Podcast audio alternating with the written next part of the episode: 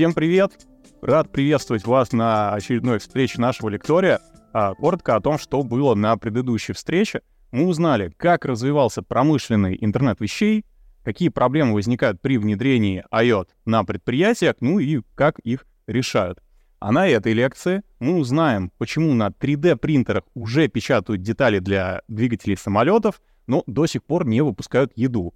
А, разберемся в том, какие причины не позволяют аддитивным технологиям сегодня стать массовыми, и еще узнаем, что такое индекс технологической независимости и возможно ли импортозамещение в сфере 3D-технологий. Разберемся с нашим гостем, потому что сегодня у нас в гостях Денис Хитрых, кандидат технических наук, MBA и директор Центра исследований и разработок компании АО «Моделирование и цифровые двойники». Денис, Да. добрый день. Добрый день. Э, Добрый день, коллеги. Я очень рад э, сегодня присутствовать на этой лекции. Да, и вот ближайшие полтора часа, э, и потом последующие полчаса, это секция Q&A, то есть вопросы-ответы, я посвящу рассказу про аддитивные э, технологии, да, вот аддитивная печать, как э, один из новых э, методов, ну, то есть производственных э, технологий, который идет э, на смену традиционным э, промышленным технологиям по изготовлению в том числе на, на, на наукоемких изделий, которые у нас используются достаточно в таких критических отраслях, э, как там авиация, судостроение, э, космос. Здесь также есть очень достаточно много э, наработок в этом плане. Денис, нам Да. дали буквально пару минут на то, чтобы разогреться, да, перед э, выступлением самой презентации. А, я тоже посмотрел письмо. Я надеюсь, наши зрители тоже посмотрели э, это б- брифинг-письмо а, о том, что будет сегодня происходить. У меня э, после того, как э, его прочитал, появился вопрос в голове, а вот встречаются ли э, специалисты в индустрии, с которыми вы взаимодействуете, которые либо вообще не знают, что такое аддитивные технологии, либо знают, но при этом совершенно не понимают, а как и где это применяется, и что это вообще за зверь такой. Да. Очень достаточно такой хороший вопрос. Вот, ну, я на него отвечу как бы так не сразу, а постепенно, в том числе и в процессе лекции, когда буду про это рассказывать, про те недостатки этих технологий, как они решают все эти определенные проблемы, э, какой уровень э, нашей технологической зрелости, я говорю про нашу страну. Ну, в моей практике у меня достаточно очень много встреч, поскольку моя компания, которая представление, она, э, она занимается, ну, она является инженерной компанией, в том числе оказывает услуги по моделированию процессов, э, которые связаны с аддитивным производством. Поэтому такое общение живое происходит у меня на регулярной основе. Вот. Ну, на, в моей вот э, повседневной практике я таких людей, которые э, не знакомы с данной технологией, в принципе, не встречал, потому что а, основной вот пул наших клиентов — это такие ведущие отечественные компании, которые входят э, в такой крупный конгломерат, как э, Ростех или Росатом, да, которые, в принципе, и являются, ну, их компании, которые входят в эти структуры, пионерами э, или лидерами по, по использованию аддитивных технологий а, в России, и в том числе занимаются а, не только э, практическим применением, но и создают, э, у них есть определенные подразделения, которые производят подобную технику, э, как непосредственно оборудование, так и материалов, ну, как бы, скажем так, те компании материаловические, которые входят э, э, в контур, например, Ростеха или того же Росатома. Вот. э, И что самое интересное, э, вот этот вопрос популяризации аддитивных технологий, да, он уже вышел за рамки, э, ну, вот на современном этапе, э, за рамки инженерной среды, в том числе и бизнес-сообщество достаточно очень много уделяет этому внимания, популяризации технологии. Я встречал за последние, вот, э, например, полгода, да, достаточно очень много э, публикаций наших ведущих, э, ну, скажем так, э, экономических СМИ или бизнес-СМИ, ну, то есть в том, в том числе в проектах, которые ведет э, журнал, например, «Коммерсант», да, там есть отдельный такой цикл, вот, отдельный блок, ну, назовем таких печатных лекций, да, который посвяща- посвящался, ну, скажем так, рассказу и популяризации аддитивных технологий, да. Поэтому, в принципе, и уже бизнес-сообщество, да, с этим знакомо, вот. Если говорить о- об э, ну, обывателях э, обычных, да, то для них, наверное, да, действительно аддитивная технология в большей степени связана с некой такой футурологической технологией, то есть технологией будущего. Вот. Ну и э, тот, кто смотрел, например, э, фильм «Пятый элемент», да, где в главных действующих э, ролях у, у нас выступали Брюс Уиллис и Мила Йовович. Мила Йовни, да, Мила Йович. Вот. Ну, если вы помните этот фильм, который уже, в принципе, достаточно давно, и давно уже в эфире не появлялся, вот, а там э, ее тело было напечатано, в том числе вот с помощью технологии, mm-hmm. очень похоже. Там, да, там прям аддитив, очень, очень, очень похоже. Да. То есть вся скелетная структура, все, что касается мышц, mm-hmm. в том числе мозга, этот вопрос такой, конечно, интересный, да, вот. Но он был как бы решен, и впервые, наверное, вот в такой практике показан, да. Вот. Ну и мой тоже один из любимых э, фильмов, э, вот такой, э, назовем его франшизы, это вот а, Звездный путь, я уже не помню, как в английском варианте называется. Стартрек. А, Стартрек, да, из памяти выглядело. Там тоже, вот, наверное, это один из первых таких фантастических э, фильмов, где эта технология впервые появляется. Вот. Эта машина называется у них э, репликатором, да. Вот, и она, ну, изначально, то, что мы сейчас называем услугами ТУР, то есть технического обслуживания ремонта, она у них изначально печатала детали а, ну, для ремонта вот э, той техники, которая эксплуатируется на космических кораблях, но а потом она перешла уже в бытовую сферу, они на ней печатали еду, да. Тут тоже об этом сейчас много говорят, я тоже в своей лекции про это расскажу. Возможно допечатать еду на 3D-принтерах, да. Ну, поскольку мы в большей степени при, привыкли, что она, они печатают детали, ну, ближе вот, а, к области машиностроения. Точно не еду, не органы, да. Как будто бы. Если говорить об органах, то это достаточно тоже перспективное направление, потому что это решает достаточно большую э, проблему, которая существует в трансплантологии. Э, достаточно такая, как бывает часто критические моменты, когда нужно для спасения человека вот э, трансплантировать органы от донора, да, а донора как бы нет, и в банке донорских органов тоже, ну, допустим, какого-то определенного органа нет, вот это, может быть, отчасти будет решена проблема, но это ближайшие, наверное, два или три десятилетия, да. Но это, э, поскольку мы сможем использовать э, материалы, которые не будут подвержены отторжению, да, то есть это основная вот проблема э, в трансплантологии, они вот с этой точки зрения будут нейтральными, да, возможно, именно 3D-печать органов, да, биоматериалами позволит нам спасти не то что сотни, а тысячи, может быть, даже миллионы жизни. А вот 3D-печать э, еды лишит, наверное, а, главную проблему, которая озабочена в том числе и ВОЗ. Есть вот такие стратегические цели международные, да, их там всего 17. Это проблема как бы голода, да, то есть в тех регионах, ну, в целом это Кавашика, вот. Ну, вот ежегодно от э, недоедания, от голода умирает до 7 миллионов людей. Это как бы дети, это большая как беда всего э, человечества. Да, то есть в войнах в целом мире меньше гибнет людей, чем вот ну, по причине недоступности еды.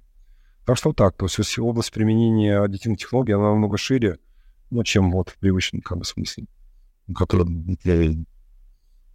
Так. Денис, спасибо. Значит, тогда еще и во время лекции тоже поподробнее да. получим ответ на этот вопрос. Хорошо. Я нашим зрителям на всякий случай напоминаю о том, что у нас выделен после э, лекции Дениса отдельный блок на вопросы, поэтому я прошу вас, мы просим вас не стесняться и писать э, вопросы в чат по ходу дела, и мы постараемся на все, либо ну, наибольшее количество в конце ответить.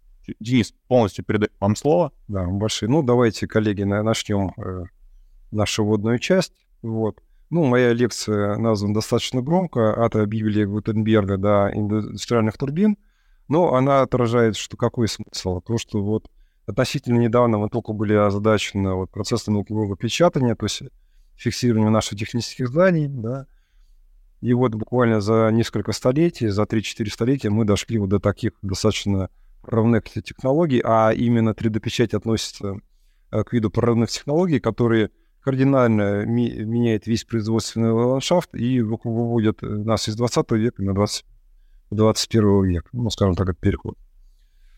Вот, ну, вот таким образом. Ну, ведущий меня уже представил. Я э, являюсь R&D-директором э, компании моделирования цифровых э, двойники.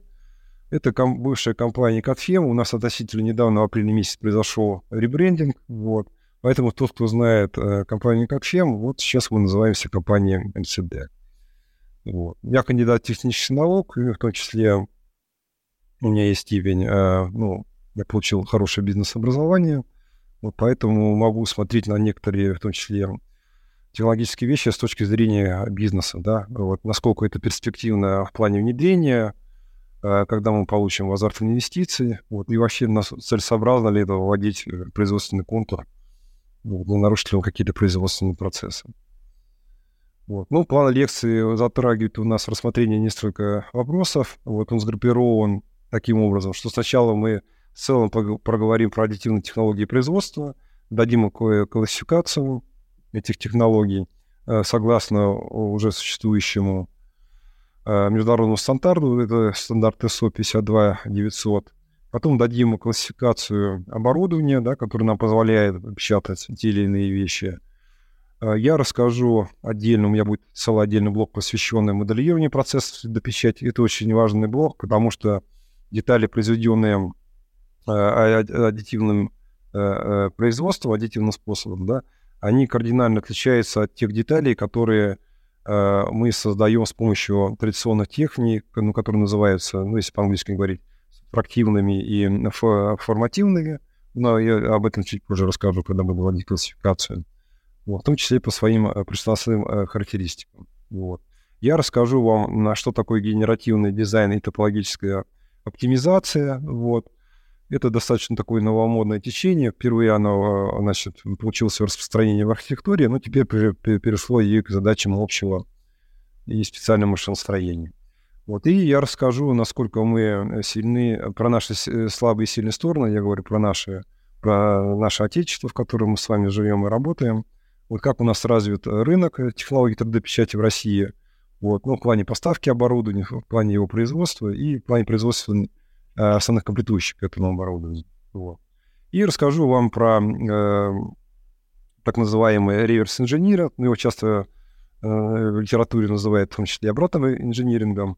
И про печать прототипа, ну, который многими нашими чиновниками воспринимается как некая панацея да, при вот конституционном давлении, которое мы сейчас испытываем со стороны Запада, когда у нас оборудование ломается, в том числе да, те же самые станки, их необходимо ремонтировать, да, чтобы не, э, производство, непрерывное производство не останавливалось. Вот. Комплектующие э, нам не поставляют наши западные партнеры, сервисные службы, опять же, западных э, компаний ушли из России, сих пор России, и необходимо эти решать, э, решать проблемы с запасными частями.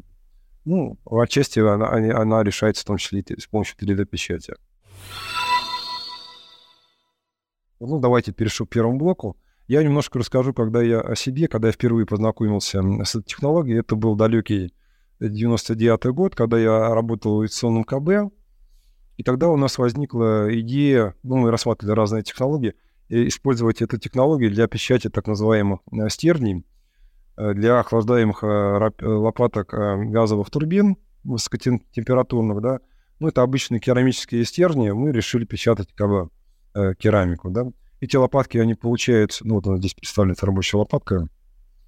Здесь я сейчас э, курсорчик наведал. Вы увидите вот зону прогорания, да?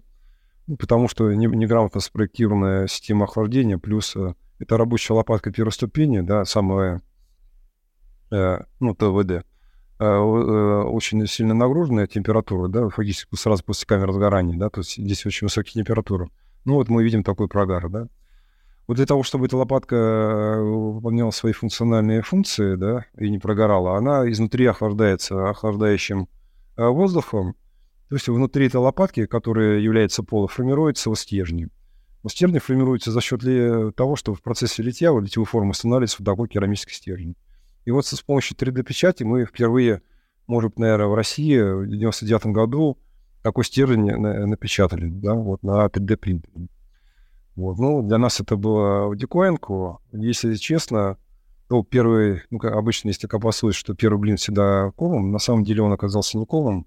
Это реальная вещь у нас заработала, и дальше мы ее растираживали на производство других деталей, не только как бы рабочих э, лопаток турбин, ну и других, все, что связано как бы с литьем, в том числе с литьем подавлением. Ну, по песчаным формам тоже в том числе.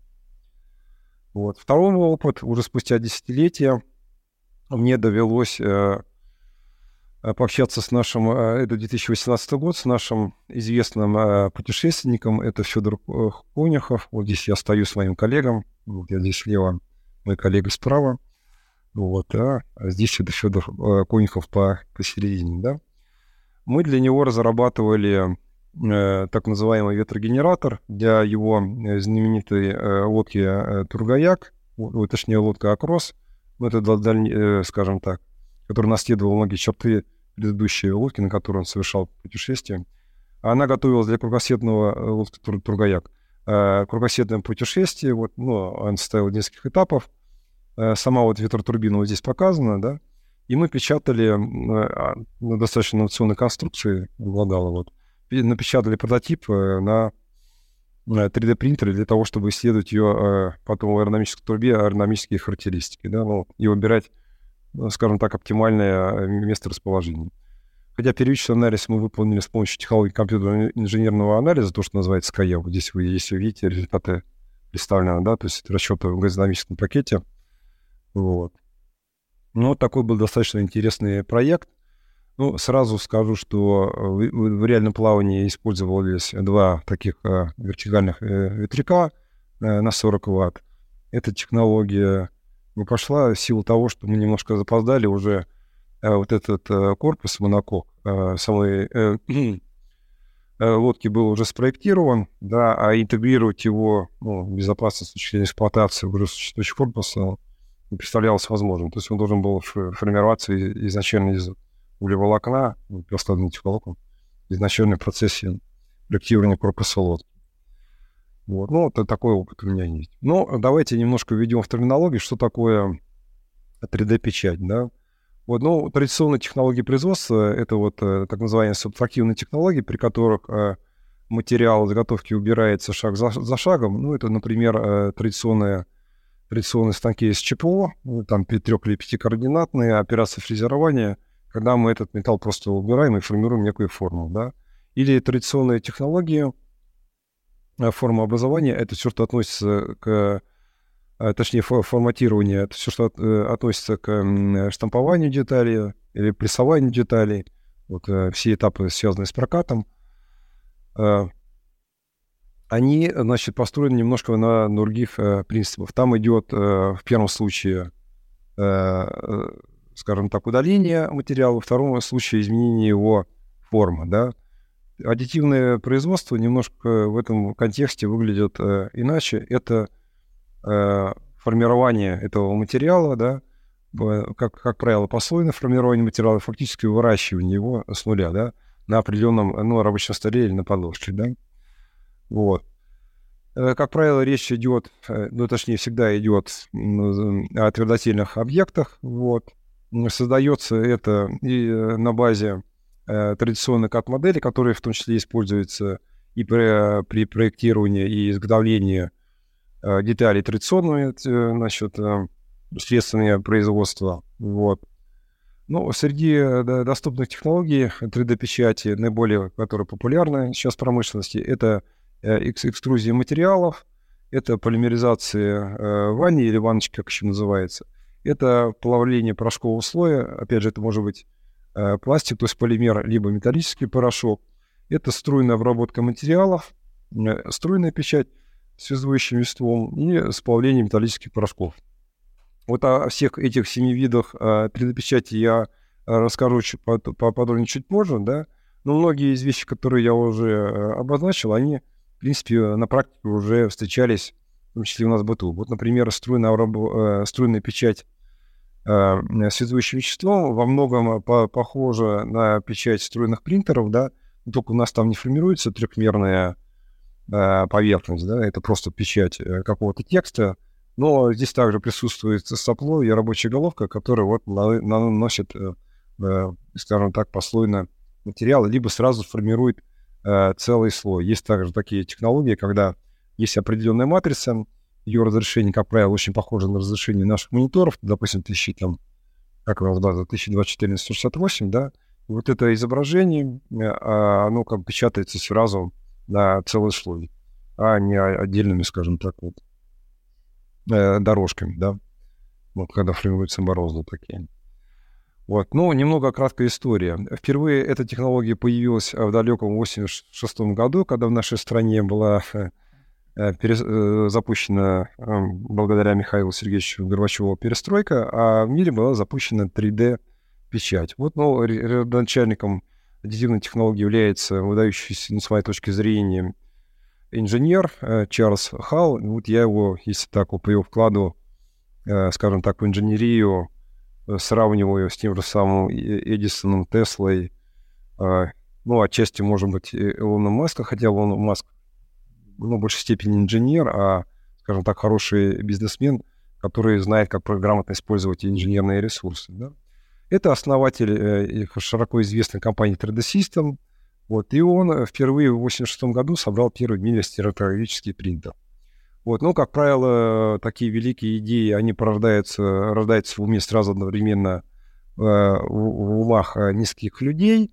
Если мы вот посмотрим, в 1987 году, то есть примерно в это же самое время, Спот Крамп, это основатель другой э, компании Stratasys, он э, выпустил в первом мире FDM-аппарат.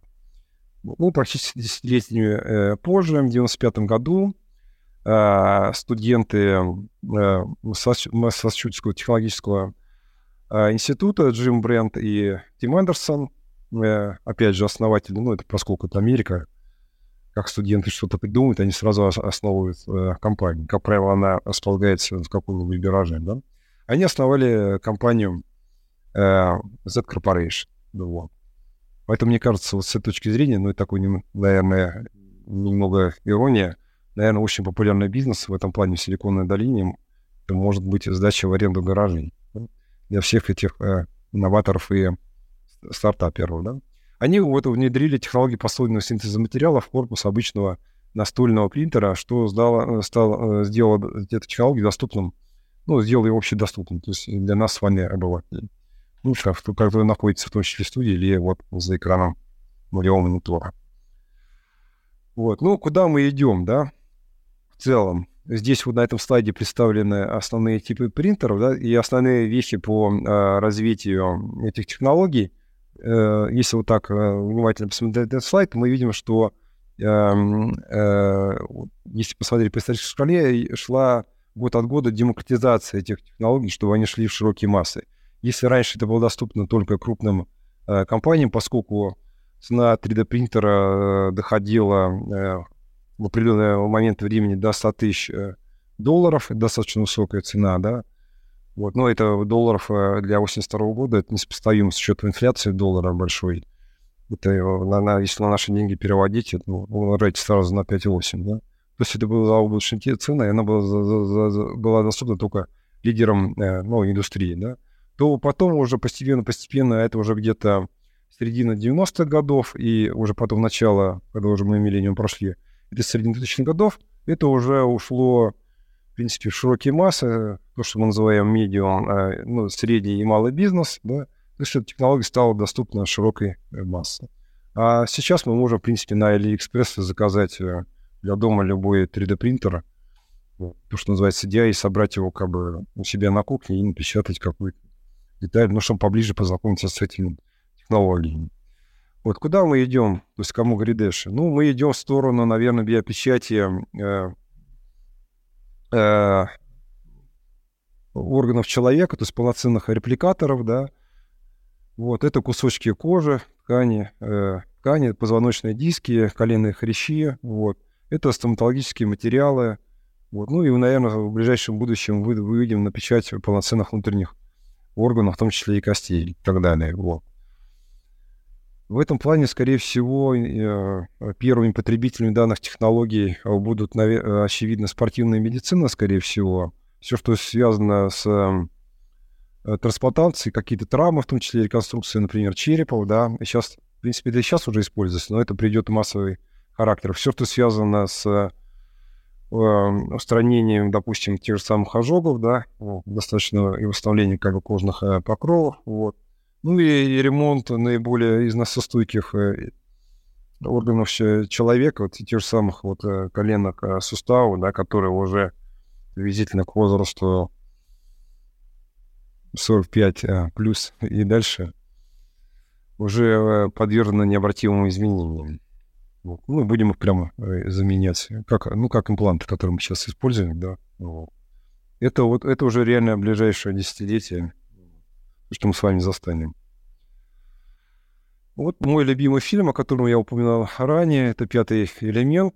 Здесь эта технология была, э, наверное, впервые вот наравне вот с моим другим любимым фильмом «Звездный путь» представлена на, на экранах э, телевизоре. Да? Ну вот «Спаситель э, человечества», да, пятый элемент, э, совершенное существо было напечатано в такой камере с помощью этой технологии. А если говорить о цикле производства, который э, традиционного производства и аддитивного производства, то вот опять же на этом сайте можем увидеть, что на самом деле производственная э, вот эта технологическая цепочка при использовании производственного контура аддитивной печати, она сокращается на несколько этапов. Да? То есть э, производство детали с помощью аддитивной технологии, оно будет намного разы э, быстрее, чем при использовании традиционных технологий, но при использовании определенных методов она будет дороже. Вот. А все-таки, э, если рассматривать с точки зрения стоимости изделия и сроков его изготовления, то на данный момент, ну, с учетом э, уровня развития технологий, она, э, аддитивная печать, 3D-печать уступает традиционным технологиям производства, уступает э, при производстве, скажем так, э, крупных серий, да, что является достаточно э, большим парадоксом, потому что при э, традиционном производстве, чем больше мы произвели детали, тем э, а, она становится дешевле, то есть идет удешевление производства. У аддитивного производства такого как бы нет. Она при определенном уровне количества деталей, да, вот, при объеме, скажем, произведенной продукции, она выходит реально на такое плата своеобразное, когда цена уже не падает. То есть у вас себестоимость изделия сохраняется. И это действительно парадокс. Но это парадокс с точки зрения экономики, но не парадокс с точки зрения э, э, тех, э, скажем так, той математики и того технологической основы, в которой заложено в аддитивное производство. Но это действительно ну, существует. То есть вполне это объяснимо. Здесь я вот на этом э, слайдике подготовил для вас небольшой э, список терминологий, потому что если вы будете изучать э, как, какую-то литературу, в том числе специальные, да, хотел упомянуть, что сейчас вышло несколько книг очень таких интересных, на, в том числе на русском языке. Э, некоторые из них были написаны как бы с нуля, да, на, на отечественными специалистами по 3D-печати, э, ну, которые используют уже на практике технологии, а другие это просто являются переводными изданиями, вот, которые ну, присутствуют, на, печатаются на Западе. И в этой литературе, вот даже э, на переведенной, часто вы можете встретить вот такие различные аббревиатуры, как правило, они трехбуквенные, да, и часто они даются без э, перевода, да, и часто даются с, скажем так, искаженным переводом, поскольку переводчики бывают как бы разные, да, они не учитывают от, отраслевую специфику. Ну, здесь я вот попытался собрать правильную терминологию вот, по наиболее популярным э, э, методам печати, да. Вот. Ну, вот э, самая популярная э, технология, которая называется FDM, Fused Deposition Modeling, ну, на русский язык она переводится как послойное построение изделия из расплавленной пластиковой нити. На самом деле это очень похоже то, что мы используем в быту, это так называемые клеевые пистолеты. Только там эта процедура, ну, вот этим, значит, спрессованным клеем, да, когда мы ремонтируем те или иные детали в быту.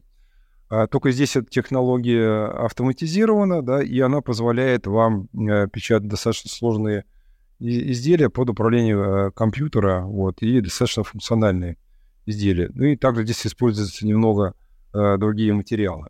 Вот. Что самое интересное, современная 3D-печать позволяет ну, вот, уровню развития печатать не только э, одним материалом.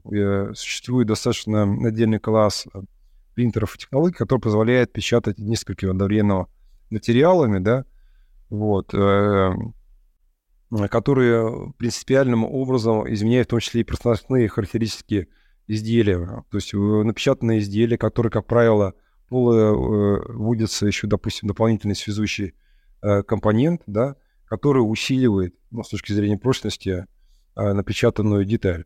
И часто пространственные характеристики улучшается не, на, не процентном соотношении, там на 50 60%, а реально на порядок. Но если это грамотно спроектированные изделия. Вот. Ну, именно спроектированные на компьютере. Вот. Но есть еще так называемое селективное лазерное спекание полимерным порошком. Вот, тоже на, на, на, э, очень популярная технология. Это SLS, она аббревиатура Selective Laser э, Steering. Вот. Если с точки зрения популярности технологии, на второй, э, э скажем так, э, ну, вот на этой пирамиде, на второй, ну, вторым у нас идет по списку Selective Laser Melting, это SLM, это селективное или выборочное лазерное исполнение металлических порошков. Вот. Хотя, как правило, если говорить о рынке, то мы в основном печатаем не металлическими порошками, а именно полимерными. Вот. Но, но это, э, если мы хотим получить какое-то функциональное изделие, да, это именно печать металлическими порошками. Вот. Ну и очень часто набирает популярность э, струйная 3D-печать. Э, Почему? Потому что на самом деле она позволяет, э, так же как на принтере, во-первых, печатать э, несколькими компонентами, когда у, вас, у нас есть несколько э, сопел, но она еще позволяет печатать, если говорить о цветовом решении, с точки зрения цвета, можно напечатать не о, детали, которые не, не сейчас по-русски как сказать, которые имеют не один цвет, а такая некая палитра, да, то есть ну, в форме рамы. Да? То есть с этой точки зрения вот популярные среди э, детского сообщества устройство, которое называется попапами, вот такие вот эти штуки, на которые, ну, в виде пузырчатых таких вещей, да, 3D-печать э, позволяет печатать в том числе резиноподобными материалами. Их можно напечатать вот э, на цветном, скажем так, принтере. Вот, вот такой технологии. Хотя сейчас формально по ней, значит, получается стандартными средствами с помощью там экструзии или литья.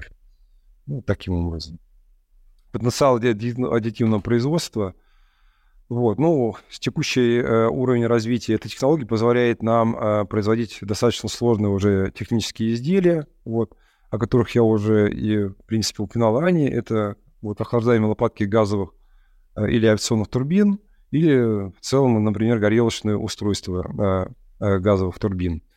В Америке существует компания, которая в прошлом году создала и напечатала, это большой, самый крупный в мире 3D-принтер, напечатал ракетные двигатели. Ну, не сам ракетный двигатель, а сопло ракетного двигателя размером более 2 метров, ну, точнее, до, до 3 метров он доходил, 2,7 метра, то есть 270 сантиметров. Наверное, это самый крупный промышленный объект, но если не говорить про 3D-принтеры, которые используются в строительстве строительная индустрия, это печать как да? Вот. Я говорю именно печать э, э машиностроительных изделий, то есть про печать 3D-металлов, да, то есть металлических изделий. Это самое крупное изделие, напечатанное на данный момент. Вот. Э, как и любая прорывная технология, у нее есть свои достатки и недостоинства. Вот здесь я выделил э, основные 9 преимуществ э, технологий, которые вы можете Сейчас вы можете, я обращаюсь, наверное, к техническим редакторам э, э, компании, да, или вот к ведущим специалистам, которые хотят каким-то образом обосновать переход с традиционных технологий на 3D-печать, да, с традиционных производственных технологий. Ну, в первую очередь, наверное, это гибкость проектирования при необходимости внесения изменений в конструкцию. В действительности э, конструкции, которые можно напечатать, а, а, которые зачастую у нас получаются из генеративного дизайна, о котором вы, говорю, э, буду говорить чуть позже, или с помощью технологии так называемой топологической оптимизации, они с точки зрения даже своего внешнего вида отличаются от э, традиционных как бы, изделий, вот, и позволяют нам проектировать с точки зрения даже топологии достаточно сложные объекты, которые невозможно чисто технически изготовить э, с помощью традиционных технологий. Ну, может быть, литьем можно изготовить э, что угодно, условно говоря, но вот с помощью токарной обработки или фрезерования там есть свои ограничения. Фреза не во все места, есть у нее определенные слепые зоны, да, куда нельзя залезть. Плюс э, мы всегда ограничены радиусом фрезы, то есть договор работы. Вот, по с точки зрения обработки тех же самых радиусов. Вот размер э, фрезы определяет, допустим, минимальный размер ну, размер галтели, который мы можем получить с помощью фрезерной обработки на станке с ЧПУ. Это сроки. Если я говорил о сроках, то 3D-печать, она, конечно, быстрее, да, чем любая производственная технология. Потому что, например, для э, литья деталей необходимо еще изготовить литьевую форму, для прессования необходимо изготовить э, пресс-форму. Это отдельный как бы, этап производства, да, который предшествует изготовлению непосредственно самой э, детали. Ну вот приблизительно есть средний срок, э, он такой средний по рынку, да, как средний температура по больнице, да. А любая деталь, ну, чтобы вы понимали, изготовление любого прототипа, с учетом его большого даже масштаба, он не занимает больше двух недель. Это очень быстро. Ну, а, как правило, можно напечатать любую деталь за несколько часов. Что-то простое, например, сейчас активно используется, например, при изготовлении печати, это буквально там десятки минут. Да? Можно изготовить такой штамп. Это снижение затрат на, э, ну, единовременно на изготовление инструмен, инструментов и оснастку, то есть мы освобождаем наше от загрузки инструментальное производство – это существенно низкий уровень отходов. У нас нет никакой стружки, да, э, которые, как часто, как правило, невозможно вернуть обратно э, в цикл, ну, производственный цикл. Вот. Соответственно, у нас э, снижается вероятность эм, появления неликвидного продукта. Это в целом сокращение времени производственного цикла, более гибкая цепочка поставок, сокращение количества комплектующих, да, если это говорить о деталях, которые вот Э, ну, э, в которых существуют какие-то сборочные единицы, поскольку напечатанный деталь, как правило, это, ну, это трехмерный монолит. Вот. Ну и в целом снижение э, стоимости жизненного цикла изделия. Вот. За и против. Ну, то есть всегда есть э, э, сторонники технологий, всегда есть противники технологий, да. Ну, к очевидным преимуществам, к которым можно отнести Э, использование 3D-печати в производственном контуре, это э, возможность напечатать сложные геометрические формы. Это минимизация количества деталей. Значит, чем меньше деталей в конструкции, тем меньше вероятность то, что изделие сломается и э, выйдет из строя преждевременно, ну, согласно рассчитанному ранее ресурсу. Это, как правило, снижение веса изделия, то есть минимизация веса, Здесь, опять же, используется технология топологической оптимизации, о которой я говорил ранее, снижение отходов материала. Вот. Но есть и проблемы, глобальные проблемы аудитивного производства. Они связаны в первую очередь с кораблением детали от термического воздействия, а большинство э, техно, э, методов или техник 3D-печати, они связаны с высокотемпературным воздействием на Э, скажем так, рабочую среду, на рабочий материал, вот, который подвержен при э, затвердевании и охлаждении э, кораблей. То есть искажается форма детали. Если детали, которые у нас фигурируют в конструкции документации, после ее охлаждения, э, даже с учетом всех допусков, она может отличаться от талонной модели. И это формирование так называемых остаточных напряжений термических изделий, это большая головная боль, вот, которая, э, как правило, не характерна для традиционных э, методов производства, ну, характерна для 3D-печати. Есть определенные э, методы борьбы с этими остаточными напряжениями. Я об этом также в своей лекции расскажу. С точки зрения э, экономической целесообразности, да, то есть какие мы можем выделить индустриальный эффект от внедрения аддитивных технологий. Вот прямо в, цифрах, в цифрах и процентах. Ну, это, как правило, сокращение срока вывода э, новых продуктов, изделий на рынок до 75%. Это сокращение э, сроков освоения нового продукта, когда у нас в линейке, нашей протоколовой линейке появляется что-то новое, до 50%. Это кратковременное снижение э, капекс да, на создание а, а, значит, базовых средств э, производства, ну, в плане, в том числе, производственных заготовок. Вот. Это снижение затрат на механическую обработку в полтора-два раза. Ну, если говорить о механической э, э, обработке в контексте 3D-печати, это вся та обработка, которая уже которые подвержены напечатанной детали после непосредственно процесса 3D-печати. Как правило, это основные операции, связанные с шлифовкой поверхности, да, э, большая часть техник 3D-печати, конечное изделие, полученное конечное изделие после 3D-печати, она имеет такую ребристую поверхность, на которой очень много борозд. Ну, бог с ней, с, не, с не, не, не, непрезентабельным внешним видом, да, но это также, допустим, невоз... ну, если эта деталь вставляется в какую-то э, э, другую деталь, с, как, с, с определенными допускальными посадками, да, то она должна иметь определенный класс. Вот. с точки зрения шероховатости поверхности, да, эти детали э, по, подвергаются абразивной как бы, обработке, то есть шлифуются. Вот. Это снижение запасов в полтора, два раза.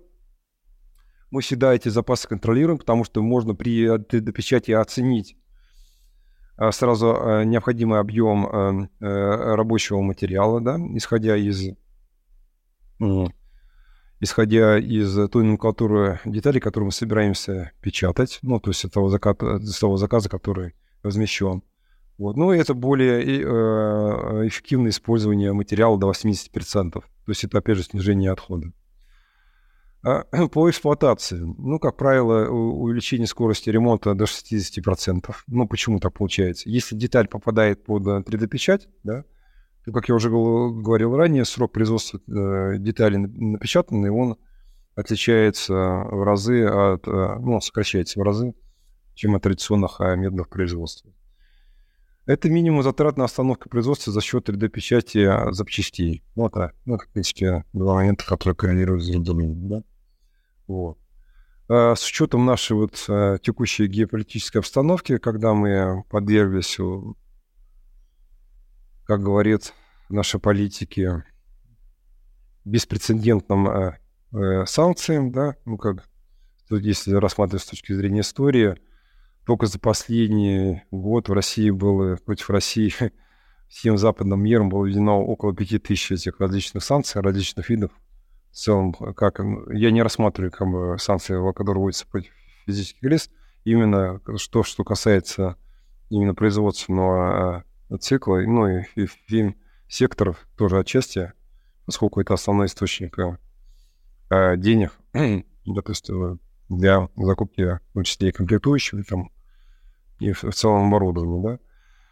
Вот, и в этом плане стало популярно э, вдруг как бы внезапно, да, хотя это уже втор, вторая волна э, популярности, так называемая технология реверса или обратного инжиниринга, да. И многие э, реверс-инжиниринг э, связывают у нас именно с технологией 3D-печати. Но отчасти это да, отчасти как бы нет. Об этом я тоже поговорю в своей лекции.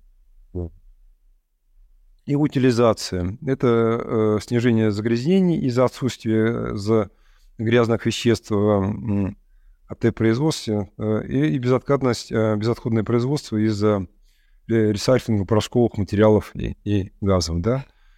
В отличие от традиционных средств производства, в большинстве методов и техник 3D-печати материал а, обратно возвращается в производственный контур, то есть нет никаких отходов. Остался порошок, мы еще раз его разгоняем в цикл. Вот. Действительно, это прорывные инновации. Вот. Я не буду говорить, по каким методикам оценивается прорывной, прорыв, прорыв, прорывной потенциал той или иной технологии. Такие методики как бы есть в бизнес-сообществе. Вот. Но э, после такого анализа по этим методикам можно заявить о том, что эта технология да, является действительно э, прорывной. Да? Причем прорывной уже на текущий данный момент. Ну, вот она оценивается подача. Действительно, 3D-печать снижает потребность в складских помещениях, в оборотных средствах, снижает объем отходов и убирает с рынка посредников, да. Вот, как правило, 3D-печать размещается непосредственно на производственной площадке той компании, которая заинтересована его использовании, посредника. Это свобода. В чем заключается свобода аддитивной печати? Но при помощи соответствующего программного обеспечения мы можем самостоятельно, самостоятельно изменять дизайн и э, характеристики разрабатываемого программно, э, не программного, а разрабатываемого продукта, да, технического изделия. И с точки зрения прозрачности технологии, ну, здесь однозначного ответа э, как бы нет, но с учетом вот этих трех критериев в целом можно заявить, что 3D, 3D-печать в ближайшее время реально потрясет, или, как у меня здесь написано, стряхнет очень многие отрасли промышленности. И в первую очередь э, такие э, это будут отрасли, которые связаны с производством новопоемкой и высокотехнологичной продукции, то, что относится э, к производству изделий высокого передела. А что это у нас? Это самолеты, это двигатели внутреннего сгорания, это газотурбинные двигатели, вот. Это какие-то элементы крупных ТЭЦ и, и прочее. Вот. Все привыкли, что 3D-печать, она связана как-то с, с машиностроением. Ну, на самом деле, если поизучать публикации, которые доступны в интернете и СМИ, электронные СМИ, другие электронные СМИ, мы можем увидеть, что э, другие отрасли, э, кстати, не только как пищ, пищевая промышленность, но и вот, например, э, отрасль, которая занимается производством э, спортивных товаров, вот, известные, популярные, наши, почему-то в нашей стране, компания, американская компания э, New Balance. Вот. На улицах нашей страны огромно можно встретить очень много э, тинейджеров, ну и людей такого среднего возраста, которые входят э, в кроссовках это популярной фирмы, совершенно не, не, не догадываюсь, что они пользуются китайским ширпотребом, потому что производственные мощности не, не позволяет эта американская компания не только одеть, точнее, обуть американцев родных, ну, тем более, как бы, жителей нашей великой и огромной страны, да. Вот, ну вот э, New Balance в 2015 году э, занялась таким research ем и впервые, наверное, в, в индустрии fashion, да, или, э, напечатала, начала разрабатывать ограниченные серии кроссовок, которые печатались на 3D-принтере подошвы, да. Это, наверное, попытка э, бизнеса, сообщества ответить современному тренду, э, который есть в современном обществе, вот, э, по так называемой кастомизации тех продуктов, которые мы потребляем. Вот. Современное общество, а это поколение миллениум и поколение Z, оно склонно к тому, что их изделия, которые они Э, носят и потребляют, они должны быть кастомизированы. То есть это вот должны носить индивидуальный э, характер, да. И у New Balance, отвечая на, на вызовы этого подрастающего э, поколения, которое ходит по улицам крупных мегаполисов, она вот такие технологии разрабатывает. И, наверное, в будущем, так, в ближайшем будущем, все, что я называю будущим, это будущее, до которого я, наверное, доживу, да. Я достаточно преклонного возраста, поэтому я, наверное, должен больше вот, а, а, в этом плане задачам, потому что я хочу увидеть, когда я смогу э, на кухне своей квартиры напечатать, в том числе и обувь себе. Вот. Я, кстати, в этой студии, камера это не показывает, приехал рваная обувь специально, чтобы вот популяризовать эту технологию. SpaceX — это ведущая аэрокосмическая компания, э, вот, э, хорошо вам известным э, э бизнесменом, инженером, Илон, который возглавляет Илон Маск. Вот. А она в 2013 году напечатала отдельные компоненты своего ракетного двигателя Супер Драка с помощью вот как раз технологии 3D э, печати с использованием технологии DMLS вот, на принтере EOS. Вот. А, DMLS-технология, она позволяет создавать цельные металлические детали с достаточно очень высоким разрешением для 3D-печати до 200 микрометров. Чтобы вы понимали, что такое... Две, э, ой, до 200 метров, до 20 микронов, да? Чтобы вы понимали, что такое 20 микронов, э, как правило, э, серийное промышленное оборудование для 3D-печати, э, ее точность, э, ну, разрешающая способность, это 150-200 микронов, да? Поэтому, ну, это, то есть это в 10 раз меньше. С, с помощью 3, струйной 3D-печати, да, которая похожа на печать вот струйным принтером, мы можем э, э, понизить, ну, точнее, увеличить разрешающую способность нашего 3D-принтера до 3-5 микрометров. Да? Ну, э, струйная печать — это, как правило, э, детали, которые имеют некрупный масштаб, а детали ракетного двигателя — вот, они достаточно крупные. Поэтому 20 микронов на детали, которые имеют размерность, э, э, скажем так, 100 и больше сантиметров, это около метра. Это большое достижение. Поэтому в этом плане э, инженерам э, и технологам Илона Маска можно сказать большой э, респект. Вот. Ну, у нас э, с Илоном Маском э, любит переписываться Дмитрий Рогозин. Я не помню, на какой площадке, по-моему, в Твиттере, да? Да, скорее всего, в Твиттере, вот. Ну, вот я ему рекомендую на эту тему пообщаться с Илоном Маском. Вот. Не только на тему рогаток, ну, которые запускают космические ракеты в космос. Медицина. Вот, наверное, в ближайшем э, будущем медицина будет основным потребителем 3D-печати. Вот. Я, когда получал свою э, э, степень, э, вот эту экономическую, да, по бизнес-образованию, точнее, много, MBA, э, к нам приезжали ребята, вот, которые используют э, уже в, в России, в России, да, то есть не на Западе, эти технологии при реконструкции черепов после операции, которые э, связаны с, ну, с получением каких-то травм, да, в том числе с э, наследственными патологиями, вот, и отчасти, э, ну да, ну, травмы, которые они получают во время авто, автомобильных катастроф, ну, то есть падений, какие-то ударные нагрузки, вот. Это то есть восстановление черепа с помощью таких имплантов. И все, что связано э, с суставами, это наиболее слабое место э, в теле человека, ну, после сосудов головного мозга и сосудов, а, ну и после сердечной мышцы в целом сердца, да, и клапанов, да, то есть в основном у нас трансплантология — это замена клапанов, да, сердца, не то, что позволяет продлить э, жизнь человека. Вот. Ну и суставы, да, мы периодически слышим, что вот я сейчас нахожусь в Ленинграде, в Санкт-Петербурге, что тот или иной футболист, э, ну, дорогостоящий команда «Зенита», поменял там себе, ну, то есть это увеличил там, условно говоря, провел операцию на мениске, да. Ну, это очень нагруженный как орган, поскольку в коленном суставе, да, он подвергается очень самой большой э, нагрузке, особенно вот именно Э, в спорте, где все, что связано с бегом и с, с ударами, да.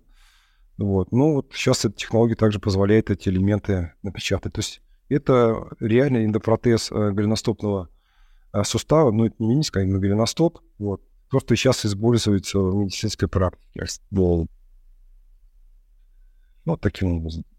И производство костно-замещающих материалов. Я вот каким образом, ну, только я и мои коллеги оценивают насколько эта технология правная и востребована рынком, в том числе по печати в научной литературе.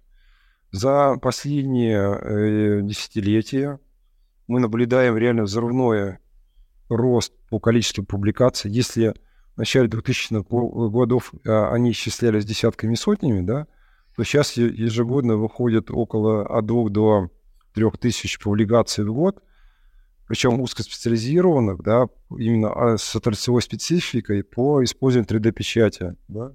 Ну, здесь я вот собрал за разные годы, я хотел э, показать, что в разные годы интерес э, э, к этим технологиям бы рос, и он рос с той, с той точки зрения по его использованию для, э, ну, скажем так, э, более сложной медицине, да это печать не только, скажем так, элементов, то, что относится к стоматологии, но вот, как я уже показал, голеностопа. Ну, в основном связано с костной тканью. Вот. Ну, я уже говорил, это врожденная деформация нижней челюсти, да. Вот э, достаточно страшный слайд, вот, ну, поэтому тот, кто ну, это обращаюсь к коллегам, э, которые находятся за моим экраном, он его впечатлительно, лучше это не смотрите, да. Здесь просто показана реально хирургическая операция – вот э, женщина с, с таким реально серьезным дефектом, внедрение ей подобного импланта э, костного, да, то есть лицевой, ну, вот здесь в челюсть, позволило э, кардинально, ну, изменило, я думаю, ее жизнь, в том числе и в личном плане, да.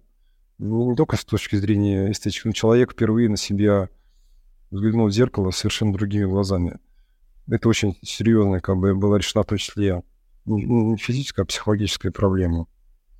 Ну и вот 3D-печать позволяет это делать. Если говорить о печати каких-то крупномасштабных э, изделий конструкции, то, понятное дело, это строительные конструкции. И сейчас эти э, технологии активно развиваются в мире. Ну, в первую очередь, э, понятно, что это ведущие экономики. Это то, что мы ну, называем англосаксы, то есть это Америка и ну, Америка Северная, Северная Америка, это Великобритания, да, там эти технологии набирают э, популярность, они идут э, э, параллельно, развиваются двумя направлениями. Это не только то, что я называю массовое производство э, строительных конструкций, да, ну, которые решают проблему с... Э, как это проблема по-русски правильно называется, когда у нас люди годами квартиры не получают.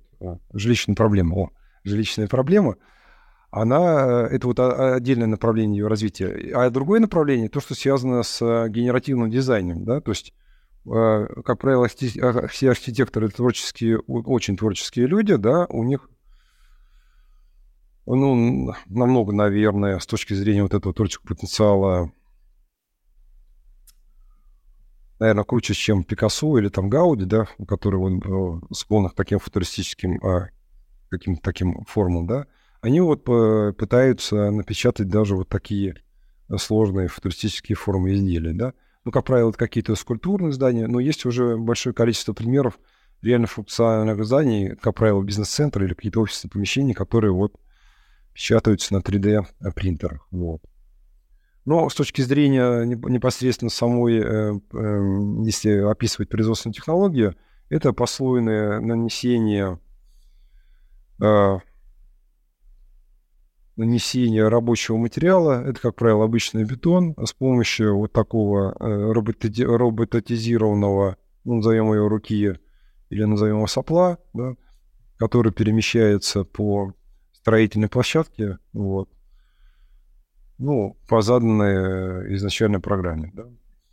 Если говорить о конструктивной э, прочности э, подобных э, домов, ну, как и Э, любая технология, которая произведена послойным э, нанесением э, э, материала, не обязательно после последующей его там термической обработки, э, э, точнее температурного воздействия испекания, в том числе за счет э, процесса адгезии, в данном случае, да, и происходит адгезия материала, вот, э, связывание одного слоя э, с другим, она обладает э, повышенной прочностью в определенной плоскости и пониженной площадью э, значит, э, в другой плоскости. Поэтому, если говорить с точки зрения строительства подобных изделий в... Э, а, с точки зрения естественной устойчивости, то есть в регионах, где, которые подвержены регулярным землетрясениям, да, понятное дело, что эта технология, наверное, не, будет, не получит широкого распространения. Ну, там, где такой проблемы как бы нет, ну, допустим, ну, это московский, там, если говорить стране, ну, центральная полоса, да, это центральный регион, там такие вещи можно использовать. И в России уже есть э, э примеры компаний, э, которые самостоятельно проектируют э, подобные оборудования для 3D-печати бидоном и возводят определенные здания. Ну, а, а, а, определенные строительные конструкции. Ну и еще одно из э, перспективных направлений э, использования 3D-печати – это то, что называется футоприкинг, это пищ, э, пищевая промышленность. Вот. Впервые эта идея была, как я уже говорил ранее, обыграна в известном фильме «Звездный путь» Trek. Наверное, поклонники этого, значит, этого фильма решили из э, области фантастики перенести на Землю эту технологию. И относительно недавно, это 2019 год, появился такой принтер, да, для 3D-печати э, еды, да, вот он э, сейчас находится, он э, был, скажем так, разработан э, и, скажем так, э, само финансирование шло через краудфандинговые площадки, да, некие стартапы, были собраны деньги, и он реально был доведен до вот такого промышленного образца. Сейчас он мелким, э, мелкой партией выпускается по предзаказу. Ну, здесь указана компания указан сайт. Вы, в принципе, при желании можете такой себе принтер заказать для дома. Ну, я не знаю, получите вы или нет, но, по крайней мере, можно попробовать. Вот. Но здесь некоторые идеи для домашнего применения э, технологии 3D-печати. Если вдруг заинтересуетесь ее и приобретете ее на Алиэкспрессе у э, наших друзей из КНР, да, которые, наверное, становятся, ну, с учетом разворота России в сторону Востока, э, партнерами такими долгосрочными, вы можете печатать себе открывалки да, вот для э, бутылок, да, э, какие-то уголки для сборки мебели, вот, э, кронштейны, да, э, вешалки, например. Вот такие кубики, то, что здесь представлен, достаточно интересно. Это для измерения материалов, ну, домашняя хозяйка оценит. Вот на основном материал, как оценить потребное количество там соли, сахара, крупы. Таким образом. Давайте сейчас, э, ну, после базового введения в технологию 3D-печати, немного поговорим про материалы, которые используются для, для 3D-печати. Сейчас они классифицируются на два больших э, блока. Это в первую очередь полимеры и металлы. Полимеры наиболее распространены сейчас ну, в производственной практике. Металлы им уступает. Если говорить о процентном соотношении, то, как правило, это 1 к 9. То есть 90% продукции печатается использование различных полимеров, вот, пла, там, ПСЕ и другие, вот, и 10% э, деталей изготавливается с помощью металла, вот. Но это либо комбинирование металлов с другими э, материалами, да. Вот, ну, таким образом. Если э, сравнивать напечатанные материалы, то с точки зрения внешнего вида, тут тоже достаточно интересное сравнение на этом слайде показано. Вот э, самая нижняя деталь, которая напечатана здесь снизу, она идет у нас под индексом 1. Это деталь напечатана с помощью ABS э, пластика. Вот. Вторая деталь, э, в которой напечатана здесь, она у нас здесь справа. Здесь использовалась технология струйной 3D-печати и жесткая непрозрачная смола. Вот. На, на третьем слайде вот в виде черного цвета показано укрепленный графитом неолон, да. Значит, что такое укрепленный графитом неолон? Это означает то, что это СЛС-печать струйная. Это печать материала, 3D-печать с помощью использования э, нескольких э, материалов. То есть есть основной материал, э, который печатает исполнитель, затем он наполняется для усиления его пространственных характеристик а, связующим материалом. Ну, в данном случае в виде связующего материала может выступать, ну, здесь выступал графит, а тогда же может выступать, например, э, металл какой-то. Ну и так далее, да. Вот, ну, наиболее, наверное, такой презентабельный вид имеет вот материал, который печатался 10 10 белый, ПА, ну, это вот э, ПА вот, вот такой полимер. Достаточно презентабельный вид. А, не все так плохо в нашем Отечестве, да. Вот здесь у меня этот слайд называется «Сделано в России». Это отечественный производитель материалов для 3D-печати, которые на данный момент, на момент 2021-2022 года, а, обеспечивают примерно половину требуемых материалов э, в нашей стране. Если мы видим, где-то около двух десятых компаний, вот, компания Минпромторг э, в свое время в 2019 году провела такой аудит, ну и вот привела такую статистику. Классификация 3D-принтеров. Вот. Ну, я уже немного про это говорил, а эта э, классификация, это 7 видов основных принтеров, которые мы используем. Я сейчас пересну, немножко расскажу, сразу буду уже показывать непосредственно на классических примеров. Классифицируются они по двум, э, э, значит, скажем так, типам основным. Это печать твердым рабочим материалом и жидким рабочим материалом, да? Ну, вот основное, да? Который, значит, соответственно, подвергается изменению агрегатного состояния.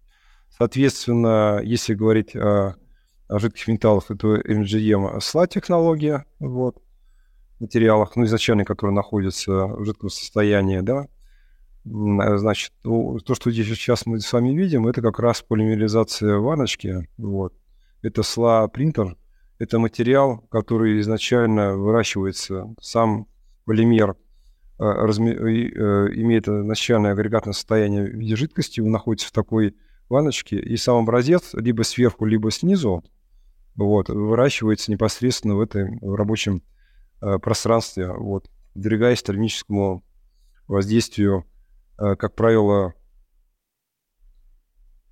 Э, по термическому воздействию, как правило, э, когерентному излучению, то есть это лазера, либо ну, в отдельных случаях УФ излучения. Вот. Ну и твердое излучение это основное, точнее, твердые материалы, это основные типы принтеров, вот, SLS, SIM и прочие, DMLS, о котором я уже говорил э, ранее, когда упоминал напечатанные компоненты для 3D-двигателей. Вот. А, по используемым материалам, то есть не по агрегатному состоянию жидкому твердому, а именно по материалам. А, значит, развивает, разделяет аддитивная технология, а, в которых используются металлические материалы, металлические порошки, керамика, бумага, композиты и полимеры. Вот. В действительности можно уже создавать композитные структуры – с помощью вот таких композиционных материалов. Ну, здесь даже классификация представлена. Вот классификация по значит, технологии по виде фонового материала, который используется для изготовления деталей. Вот. Ну, наиболее популярный э, метод это то, что мы получаем с помощью экструзии, это проволока, да, то есть это проволочный э, материал. А, следующий материал это гранулы, э, потом идет популярности, по популярности гель, листовой материал и сток. Ну, соответствующие принтеры здесь вот обозначены. Я расшифровывать не, не буду, поскольку, ну, чтобы времени вас не занимать. Вы потом получите эту презентацию, можете с помощью моего словарика, который я давал в самом начале, расшифровать э, все эти да, принтеры.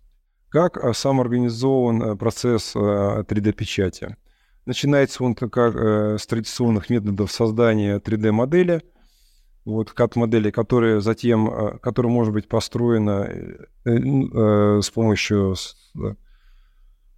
любого, скажем так, любого тяжелого саппор пакета, вот, ну это неважно, от зарубежного или от отечественного производителя – который, затем эта CAD-модель э, преобразуется в так называемый э, формат STL, формат стиля э, литография. Вот. Создается так называемый G-файл. Для тех, кто не знаком, G-файл — это в технологии производства это специальная управляющая программа, которая управляет значит, оборудованием, которое позволяет автоматизировать тот или иной процесс. Ну, в данном случае она управляет Э, поведением, траекторией движения, допустим, экструдера, да, вот или печатающие э, гол- головки. Вот. Предварительно э, эта программа создает, поскольку это посольная печать, так называемые нарезки. Эта операция называется, посольная нарезка, эта операция называется слайсинг, да, ну, от английского слова to slice, вот, послойное изготовление. Вот. Ну и, значит, э, формирование э, соответствующей КБ-детали и э, финишная обработка деталей с помощью различных средств. Ну, как правило, идет шлифование, также часто на, 3, 3, на, на детали, которые 3D-печатью на, наносятся определенные покрытия, да, которые, например, могут заполнять э, дефекты э, в, в напечатанном изделии, ну, те поры, которые остаются после 3D печати. Вот. Наносятся специальные краски, наносятся часто водоотталкивающие покрытия и прочее. Вот. Вот так выглядит процесс 3D-печати. Ну, отчасти он повторяет э, в каком-то виде, не отдельном этапе, э, традиционные средства. Вот. Экструзия материалов наиболее по, э, популярный вид 3D-печати. Вот. Э, это процесс, при котором нить твердого термопластического материала проталкивается через нагретое сопло, э, э, которое расплавляется, то есть подвергается термической обработке. Вот. Ну, как я уже говорил ранее, в принципе, быту это вот наш клеевый пистолет. Вот. Полимеризация в баке. Ну, в баке или в это процесс аддитивного производства, при котором под воздействием ну, ультрафиолетовых лучей, либо бегающего лазерного луча, траектория движения которого управляется специально установленными зеркалами. Вот здесь они у нас показаны. Как правило, их два, они установлены симметрично. Вот это зеркало еще одно показано. Одно показано. Вот, происходит избирательное затвердевание фотополимерной смолы. Да? То есть а, основной рабочий материал остается, он окружает э, ну, э, вот, формируемую каву деталь, и дальше может быть использован в последующем цикле. Как раз здесь об безотходности производства 3D-печати. Вот. Э, с помощью этой технологии, как правило, изготавливаются тон, э, тонкие детали, э, а также детали с гладкой поверхностью. Селективное лазерное спекание – это процесс, при котором источник тепловой энергии избирательно сплавляет частицы порошка в зоне сборки, в результате создавая твердый объект. В качестве порошка вот этих гранул может выступать как полимерный материал, так и материал металлический. Вот и струйная 3D-печать. Это производственный процесс, который напоминает отчасти печать на струйном принтере, значит, при котором э, капли материала выборочно осаждаются и затвердевают на печатной форме. Ну и как и в струйном э, принтере, у нас может быть несколько печатающих э, головок, и мы можем печать, э, печатать материалы, близкие по своему характеристикам композитному э, материалу, поскольку можно печатать разнородные по свойствам материалы. Вот. Есть еще технология струйной 3D-печати с помощью связующего э, вещества. Она отчасти э, во многом повторяет технологию традиционной струйной 3D-печати, да, но здесь еще существует дополнительный компонент, именно связующее вещество. Вот, ну, вот сам процесс как организован. Э, жидкое связующее вещество, оно э, избирательно связывает участки слоя э, порошка, да, который э, размещен э, на, ну, на рабочей площадке. Вот. В качестве материала может использоваться песок или металлический порошок, например, из нержавеющей стали э, или бронзы. Да? Вот. Ну и с помощью э, этой технологии можно создавать крупные объекты и даже э, функциональные металлические детали по низкой себестоимости. Вот. Это очень важный момент. Вот, наверное, он уже много раз в моей лекции э, всплывал, я уже несколько раз говорил о функциональности э, изделий, которые мы э, получаем с помощью технологии 3D-печати. В действительности, если говорить по-честному, наверное, только детали, которые напечатаны с помощью технологий, в которых в качестве рабочего материала используются металлы, да, соответственно, наверное, они в большей степени обладают какими-то важными функциональными э, свойствами, ну, э, которые необходимы э, заказчику, да, ну, то есть и конечному потребителю. Все, что печатается полимерами, в большей степени это печать каких-то прототипов для проведения последующих изделий, печать каких-то демонстрационных материалов, вот, ну, изделий. Вот. Плавление металлического порошка – это процесс э, производства твердых объектов с использованием а, теплового источника, под воздействием которого слой за слоем происходит сплавление частиц металлического э, порошка. Ну, как правило, это лазерное спекание э, металлов, да, то есть это бегает когерентно такое луч. Либо электронно-лучевое управление ЭБМ. Ну, вот как раз здесь на этом слайде Э, показано пример э, демонстрируется технология э, спекания на печати на основе спекания металлического порошка. Вот она такая послойная. Вот. Существуют определенные правила для моделирования, для подготовки моделей для 3D-печати, да, вот, ну, к сожалению, не все можно э, изготовить э, с помощью 3D-печати. И в первую очередь э, эти ограничения, они у нас связаны с разрешающей способностью 3D-принтера, да, о котором я уже говорил, ранее, говорил ранее. Самые лучшие технологии 3D-печати, они позволяют напечатать изделия с точностью до 5, скажем так, микрон. Вот. Ну, в основном мы печатаем где, э, с, э, изделия с разрешающей способностью до 150-200 микрон. Это надо также понимать.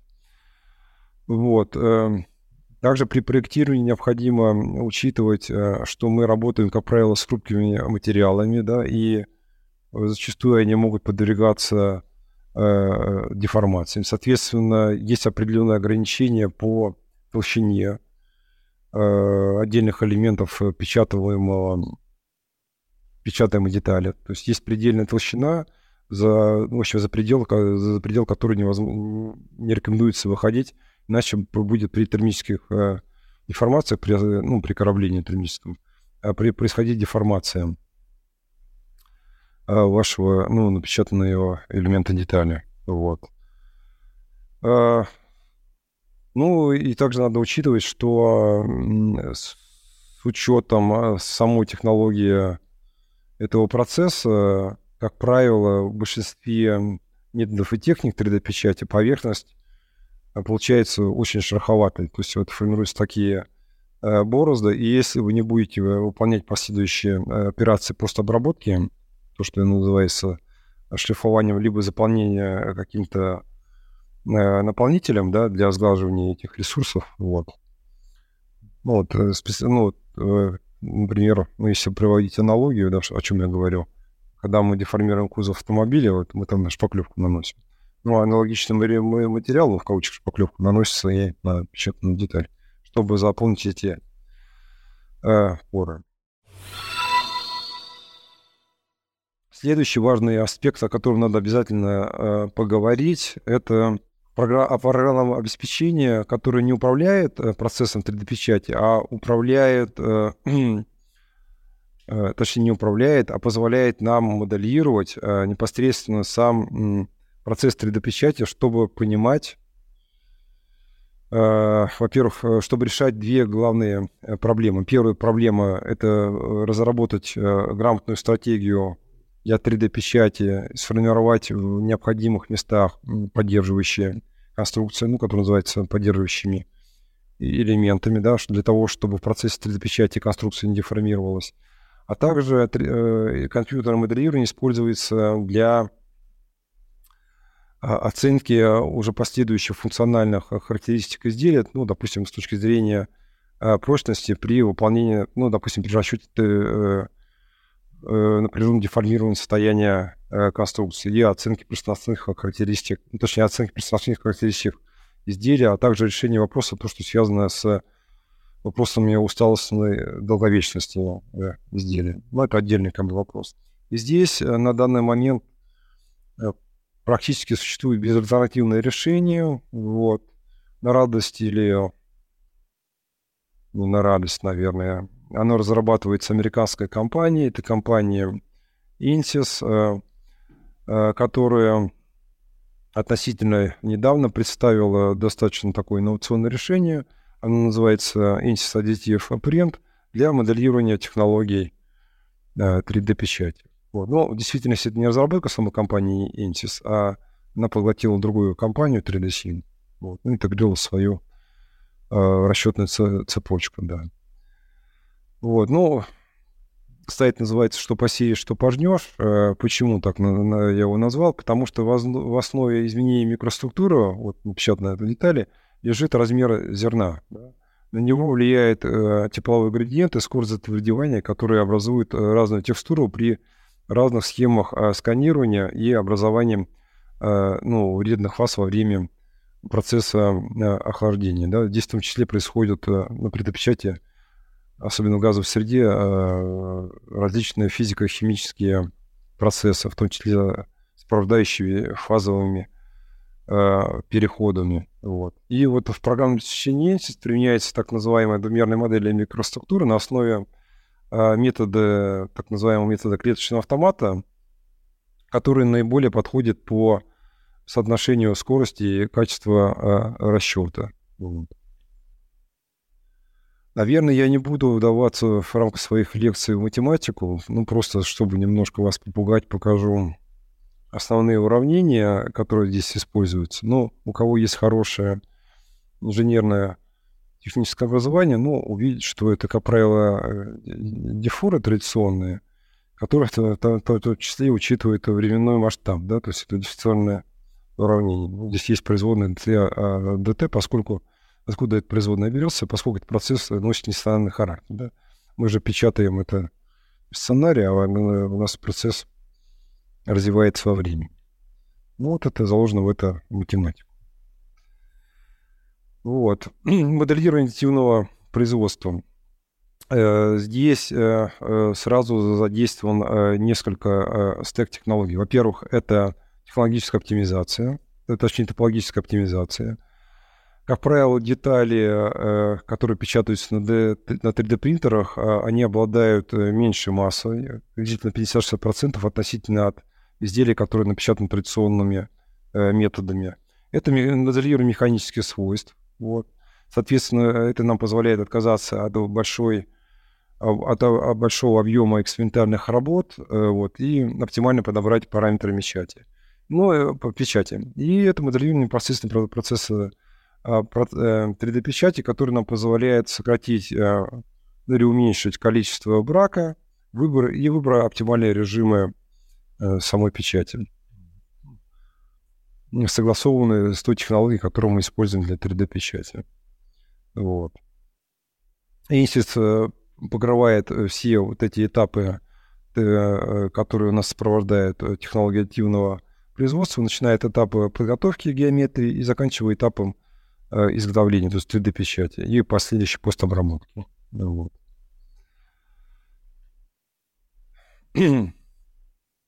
Но э, если говорить о методиках, о методологии проектирования э, изделия под 3D-печать, то это в первую очередь выбор правильных поддержек и ориентации деталей в пространстве. Вот. Не буду долго э, эту тему развивать, просто даже вот руками, сейчас я уберу свой слайд, покажу. Есть одна из таких ключевых проблем в 3D-печати, когда мы печатаем какие-то наклонные детали. Вот, вот моя ладонь, надеюсь, на камеру видно, она будет э, отображать угол наклона. Есть предельный угол наклона э, ну, поверхности печатаемой детали, после которого необходимо ее оказывать, э, ну, устанавливать, проектировать поддерживающие конструкции. Да? Этот угол, он, на удивление, составляет половину 11 градусов, то есть 45 градусов. Да? То есть вот если у нас деталь имеет уклон от 60 градусов и более, ну, то есть наиболее, то, соответственно, поддерживающая конструкция нужна. И все, что касается 45 метров, для определенных э, э, методов печати при посольном населении просто вот этот угол может завалиться. И для этого требуется вот такая поддерживающая э, конструкция колонны. Как правило, она э, печатается с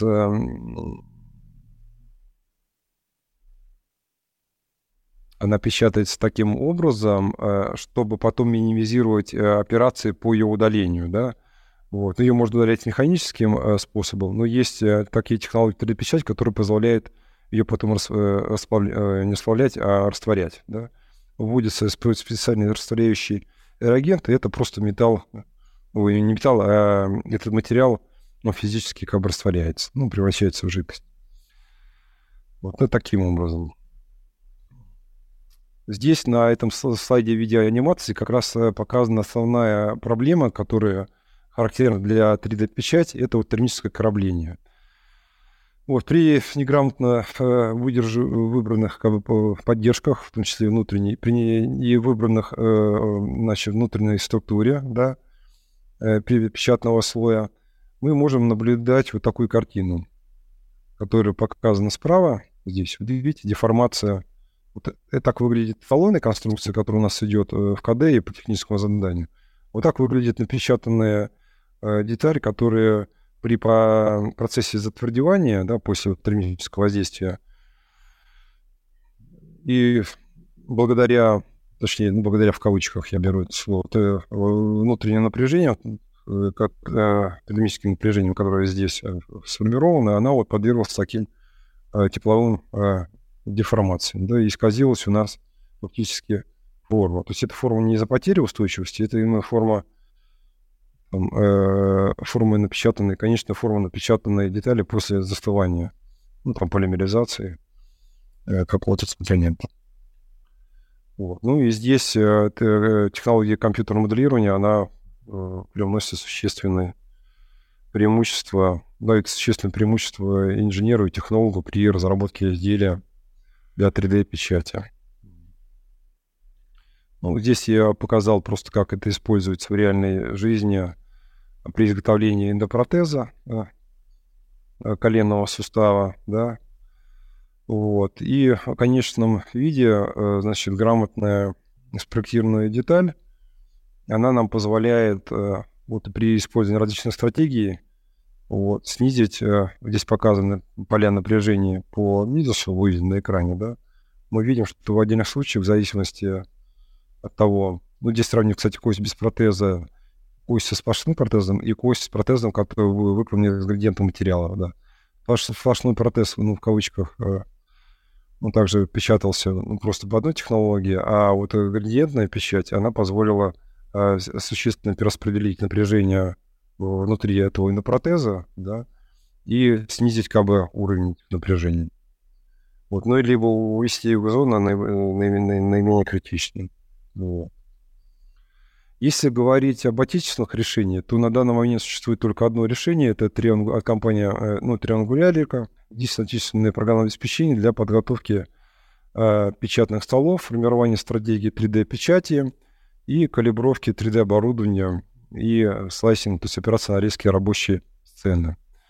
Вот. Ну, вот, если говорить об этом размещении, вы э, можете посмотреть в эту сторону. Не в сторону ансиса, а в сторону триангулярики. Немножко я расскажу про генеративный дизайн, что это такое. Это методология проектирования, при котором, ну, поскольку, почему важно это отметить, часто контексте, э, ну, в разговоре про дивные, э, технологии активного производства или 3D-печати, возникает такой термин, термин генеративный дизайн. Это идеология проектирования, при котором автор использует компьютерные технологии, позволяющие творить, творить, ну это громко, ну точно не создавать, наверное, посредством управления процессом автоматизированной генерации создаваемых объектов. То есть это процесс полностью находится под управлением комп- компьютерной программы, поэтому если говорить с точки зрения творчества, наверное, неправильно говорить, что это процесс творчества. Это, наверное, сам творец э, стоит в стороне, э, процессом творчества управляет э, э, компьютерная программа, в том числе э, здесь используется часто технология э, э, машинного обучения и искусственного интеллекта. Да ладно. Ну, как я уже говорил, в основе этой, э, этой генеративного дизайна лежат э, действительно программные алгоритмы со всеми их совершенствованиями и несовершенствованиями. Вот что программист закодил, то на выходе мы можем, в принципе, и получить. Да?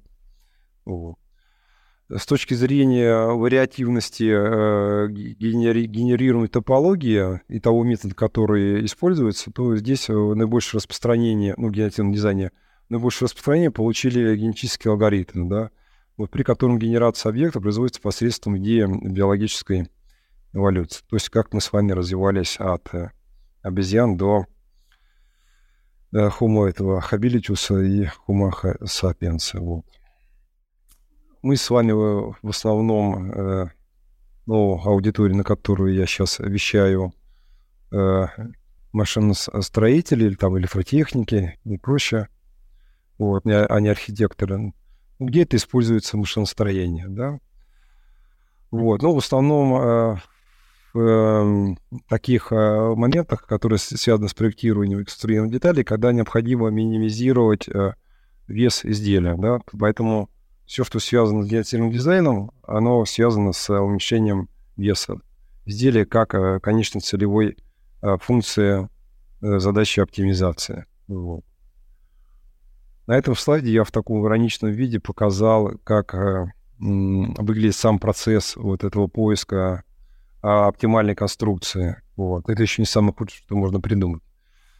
Зачастую вот э, упускается важный момент. Э, это функциональные свойства изделия и себестоимость или стоимость самого производства. Дело в том, что компьютерный алгоритм может на, нас завести э, такие дебри, когда сам процесс изготовления окажется нерентабельным ну, с, точки, с экономической точки зрения.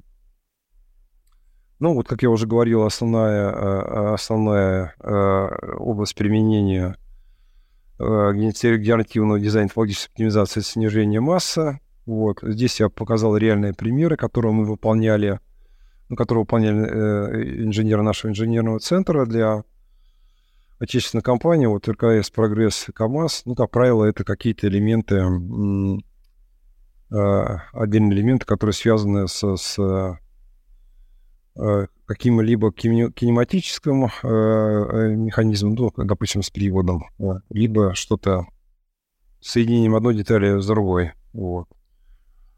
Ну, вот, например, Конштейн э, на виске полобенного авиационного ГТД, где, э, чем он интересен, был проект, где совмещение 3D-печати и традиционной технологии изготовления э, вот, из листового материала. Вот относительно недавно, кстати, вот наши питерские коллеги, да, из компании МЦД для компании Hyundai, вот, крупного производителя автомобиля, выполняли такой проект ну, интересный, вот, компания производила замену материала крышки блоков топливных э, элементов, да, то есть выбирала новый материал. Вот. В исходном материале э, использовалась конденсационная сталь, вот, и требовалось подобрать конденсационный материал вот, для, эффектив... для э, с меньшей значит, эффективной плотностью при сохранении заданной э, крышки. Ну, такой проект в том числе был успешный. Другая компания, то тоже проект э, нашего инженерного центра, это уже из нефтегазового сектора, компания «Транснефть». Она выступила с инициативой перехода на компенсационные материалы для э, широкого спектра оборудования и конструкций. Здесь также э, мы выполнили исследование по замене, ну, по, по переходу на композитный материал с сохранением, при сохранении необходимых ну, классных характеристик, то есть рабочих характеристик а, вот крыльчатки а, вот этого насоса центробежного, да.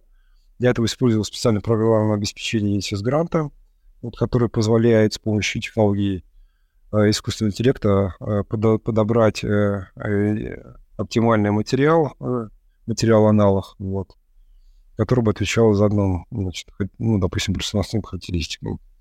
Вот такой проект. В том числе генеративный дизайн используется в типографике при разработке э, той или иной гарнитуру. Ну, казалось бы. Вот компания Futura Petilight, она позволяет, э, ну, это э, любому пользователю сгенерировать с помощью генеративного дизайна э, свою обложку. Вот. Ну и, наверное, что не так с генеративным дизайном? Я вот э, все время говорил э, про аддитивные технологии и генеративный дизайн э, в положительном контексте, но есть и слабые моменты, да, э, у генеративного дизайна мы генерируем достаточно большое количество э, вариантов конструкции, и, в принципе, каждая из них может проходить, э, ну, если мы проверим, выполним какую-то базу пространственный расчет, с точки зрения прочности, да, то есть у нас не будет концентратов напряжения, э, мы будем от, значит, отвечать критериям значит, предела прочности, да, вот, все будет замечательно. Но если мы проверим наше изделие оптимально с точки зрения компьютерного алгоритма, допустим, на, с точки зрения устойчивости, да, то мы можем увидеть, что оптимальная с точки зрения базовой прочности конструкции вроде как прошла по напряжениям, да, но с, с точки зрения устой, устойчивости, да, она не проходит. Вот. И при определенном э, сочетании нагрузок она будет терять устойчивость. Ну, напечатанная она, напечатанная деталь. Вот. Ну, наверное, в конце э, своего такого вот обзорного доклада я хотел бы поговорить о том, э, насколько популярна э, технология аддитивная, аддитивной печати в нашем отечестве, то есть в России, и как-то это сопоставить ну, определенной статистикой э, с мировым рынком, да, вот. Ну, общие характеристики, сначала я общими мазками дам общие характеристики рынка АТ во всем мире, вот, ну, доковидный 2020 год, объем мирового рынка 3D-печати – он достиг 12 э, миллиардов э, долларов. Э, ну, разные аналитики, не входящие вот в эту известную большую четверку, вот, они прогнозировали рост рынка к 2025 году вот, да, 33 миллиарда долларов. А 2027 двукратное увеличение относительно 2000 2020 года до 41 миллиарда долларов. Вот. Это достаточно большой объем рынка, но, к сожалению, когда этот прогноз э, делался, в 2000, э, он делался в конце 2020 года, ге, геополитическая обстановка в мире, она была немножко иной. Э, как сейчас будет эти, этот рынок развиваться, сказать достаточно тяжело, потому что сейчас активно будут различные экономические войны, и, в принципе, говорить о каком-то развитии достаточно тяжело. Ну, точнее, выдавать прогнозы. Россия находится по факту сейчас на 11 месте в мире по производству и внедрению технологий 3D-печати, а доля отечественного рынка составляет э, всего лишь 2%. Вот. Но при этом, несмотря на такой небольшой объем рынок, у нас достаточно, наверное, мы лидируем по темпам роста этого рынка технологий за последние 8-10 лет. Он вырос в 10 раз, то есть на порядок. Это, в принципе, достаточно такой существенный скачок. Наверное, уникальный случай мировой практики, когда мы так быстро росли. Вот. Э, находимся мы сейчас с вами, ну, надо, если признавать объективную реальность, на четвертом технологическом укладе, а это эпоха нефти и машиностроения. И стремимся реально скакануть на шестой технологический уклад, э, к которому относится как раз широкое применение тех технологий, к которым сейчас стремятся страны западного мира, то есть, ну, в первую очередь, Европа и США. Вот в, в этом контексте, если говорить о каких-то практических моментах, ну, вполне возможно, именно аддитивная технология станет, э, э, станет, наверное, той технологией, ну, э, скажем, ну, не волшебной, сейчас не могу подать аналог подобрать, Э, технологии спасителя, его хотел сказать, выставить в качестве спасителя, который нам позволит реально перескочить вот эту ступеньку, то есть перейти с пятого этапа сразу э, на шестой. Вот. И, в принципе, для этого государство последние 2-3 года создает э, определенный фундамент, в том числе не только с финансового а, обеспечения, но и на законодательном уровне. Вот. Разрабатываются различные стандарт. Ну, это вот э, в виде графика представлено то, о чем говорил ранее. Вот. Ну, подводя некий такой вот итог по, э, по рынку, можно сказать, что за последние 4 года рынок 3D-печати в мире вырос в 3 раза. Вот. И если ранее э, печать, 3D-печать применялась только для создания прототипов изделия, то сейчас она активно используется и в серийном производстве. 44% опрошенных инженеров компании – значит, предлагают э, в 2012 году, то есть это вот уже наше время, начать использовать в своих изделиях э, значит, новые материалы и композиты, и новые производственные э, технологии. Вот. Вот таким образом. А это мой любимый пример, как раз это знаменитый принтер компании Realtiv, он называется Stargate. Это самый большой промышленный 3D-принтер в мире, ну, машиностроительный принтер – на нем было напечатано как раз компоненты ракетного двигателя Сапова. Вот. Есть не совсем а, такая пропорциональная, точнее, равномерная сегментация э, э, глубины внедрения активных технологий производства. Наиболее популярная он в автопроме, в традиционном машиностроении и в производстве каких-то электронных компонентов. Вот и в меньшей степени пока востребован в ВПК, УПК, вот, ну и в другом, значит, при производстве других э, изделий, которые выходят за рамки этих а, отраслей. Вот крупнейшими э, игроками на мировом рынке 3D-печати являются компании 3D Systems, э, это США, EOS, ГМБХ, Германия. Ну, то есть мы видим в основном это западные компании, да. Ну, таким образом.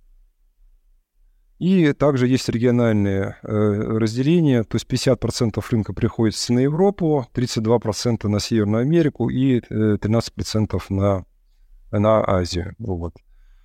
Как я уже говорил, российский рынок сейчас находится на таком э, уже э, не, не, не на начале, не на завершающей стадии своего развития. И мы наблюдали как раз за последние 8 лет Э, рост на порядок э, развития технологии.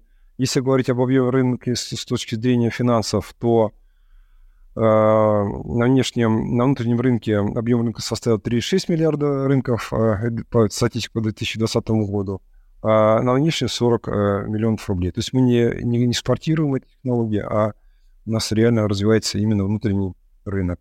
Доля отечественного оборудования составляет на данный момент более 40%. Если говорить о возмещении.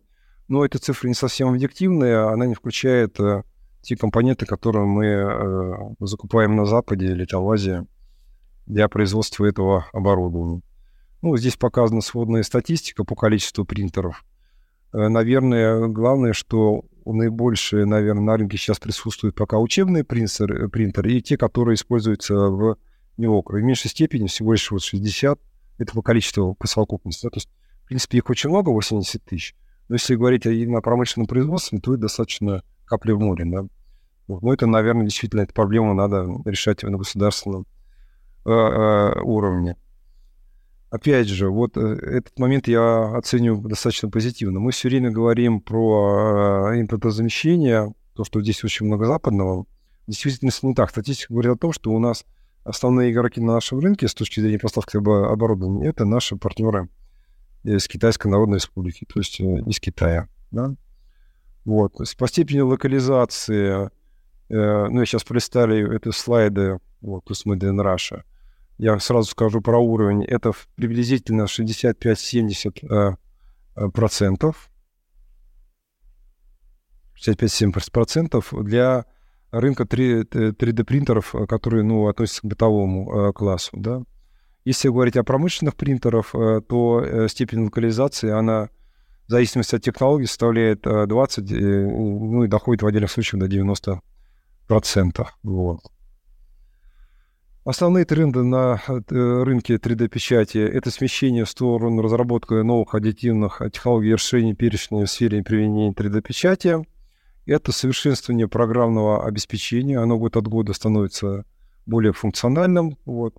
И это сотрудничество компаний, а в некоторых случаях и приобретение бизнеса, которые э, становятся существенным фактором э, по ускорению принятия и распространения активных технологий промышленности. То есть, если мы... Э, э, значит, о чем я хочу сказать, что сейчас э, именно крупнейшими игроками на рынке являются крупные корпорации, да, которые поглощают мелкие корпорации, мелкие компании, которых эта компетенция развиты лучше, чем в крупных компаниях. Вот, вот такой реально тренд на продукт на рынке наблюдается. Вот, ну, э, наверное, завершу свою презентацию э, реальным, значит, примером, значит, кто является драйверами э, аддитивных технологий в нашей стране. Это в первую очередь компании, которые входят в контур Ростех, ВДК, ОСК, вертолеты России, вот, это двигателисты, да, в первую очередь это двигателисты и производители авиационной техники. И это все те инициативы, которые э, делает э, Росатом. Они недавно запустили горячие линии по объективной печати. Вот здесь телефон показан. Если заинтересуетесь, э, можете посмотреть. Ну, наверное, про обратное проектирование я сейчас пролистаю. Почему? Я это хотел, наверное, словами сказать. Что это такое? Наверное, обозначить основную э, проблему именно э, э, в России, по, связанную с реверс-инжинирингом. К сожалению, образовалась такая серьезная проблема. Мы достаточно серьезный рынок насытили технологиями, которые связаны с 3D-сканированием, ну, лазерным сканированием деталей. Поставлено очень много оборудования, есть хороший обученный персонал, и, в принципе, мы можем сейчас любую деталь сканировать, ну, если там где там 3D-сканирование не позволяет, помощью контрольно-измерительных машин КИМом, э, они, как правило, более точны, чем 3D-сканер, всю деталь обмерить, создать 3D-модель, да, но дальше, значит, возникает большая, э, значит, проблема.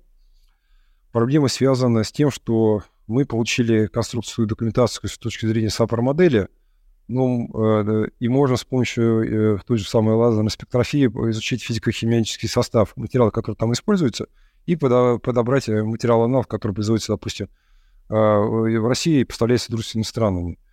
Но большой проблемой является воспроизводство той технологии, с помощью которой э, было изготовлено данное изделие. И в этом плане у нас есть существенное отставание, потому что именно у нас очень хорошие в э, инженеры-конструктора, но очень, в принципе, э, слабые технологии в этом плане, да, которые больше всегда были ориентированы на использование традиционных технологий, да, по изготовлению изделий, вот этих субтрактивных и формативных.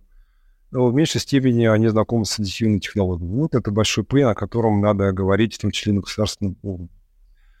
Ну вот на этом я хотел свою лекцию завершить. Вот, я э, такими большими мазками рассказал э, о тех, э, ну, ввел классификацию 3D-принтеров, э, как они, то есть этих технологий, которые используют, сделал классификацию материалов, рассказал вкратце о, о недостатках и преимуществах 3D-печати.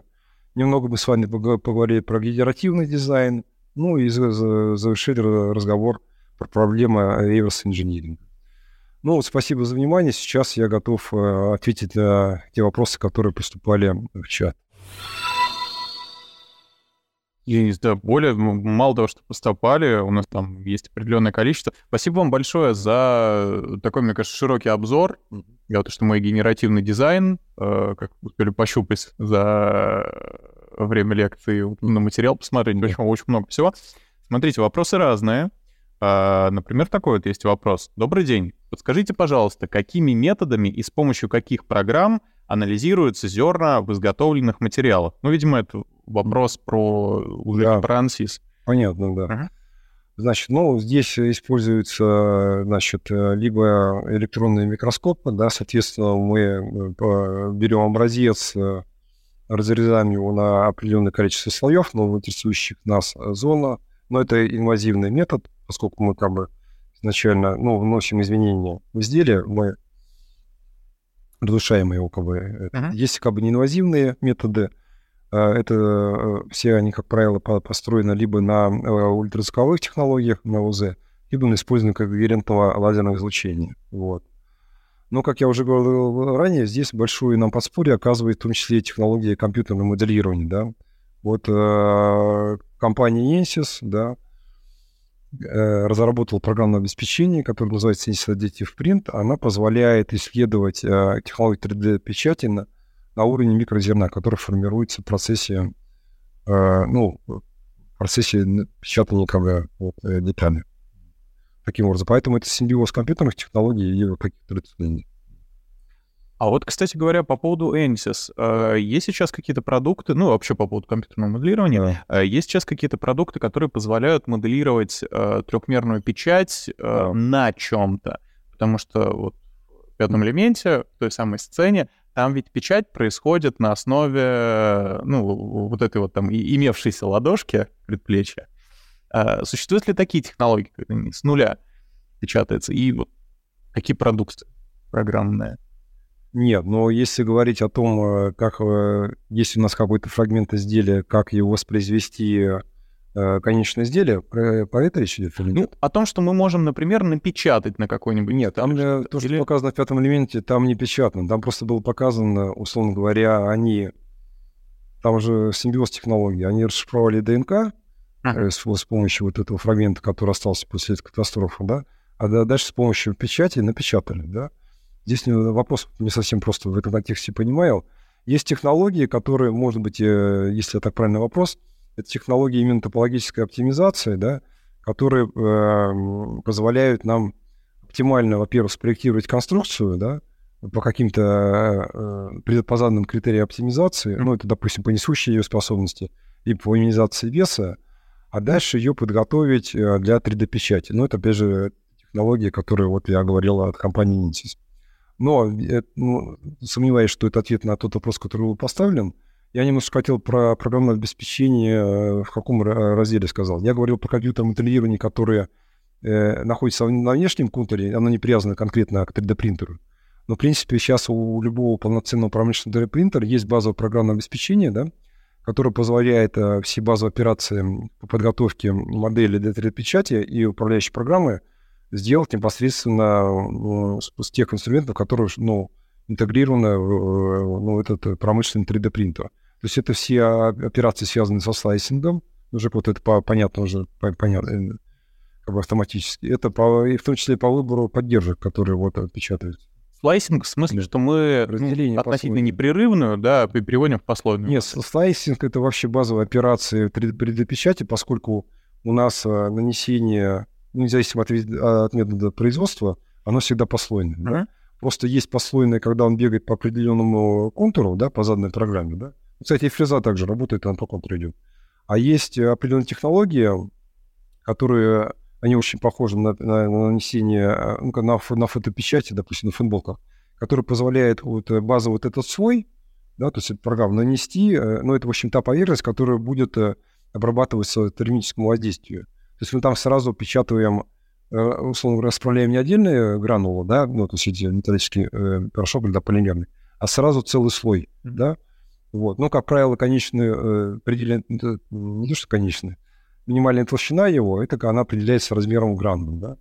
Вот, кстати, вы можете, в принципе, по идее оценить э, вот так э, вручную на калькуляторе, сколько может процесс э, занять по времени, это, это допечать. То есть, если у вас размер э, гранул составляет там 10 микрон, да, вот за, условно говоря, за определенный интервал времени, допустим, одну секунду, вы такой один слой можете подвергнуть э, обработке, да, вот, допустим, говоря, на термической обработке, да, с последующим затвердеванием.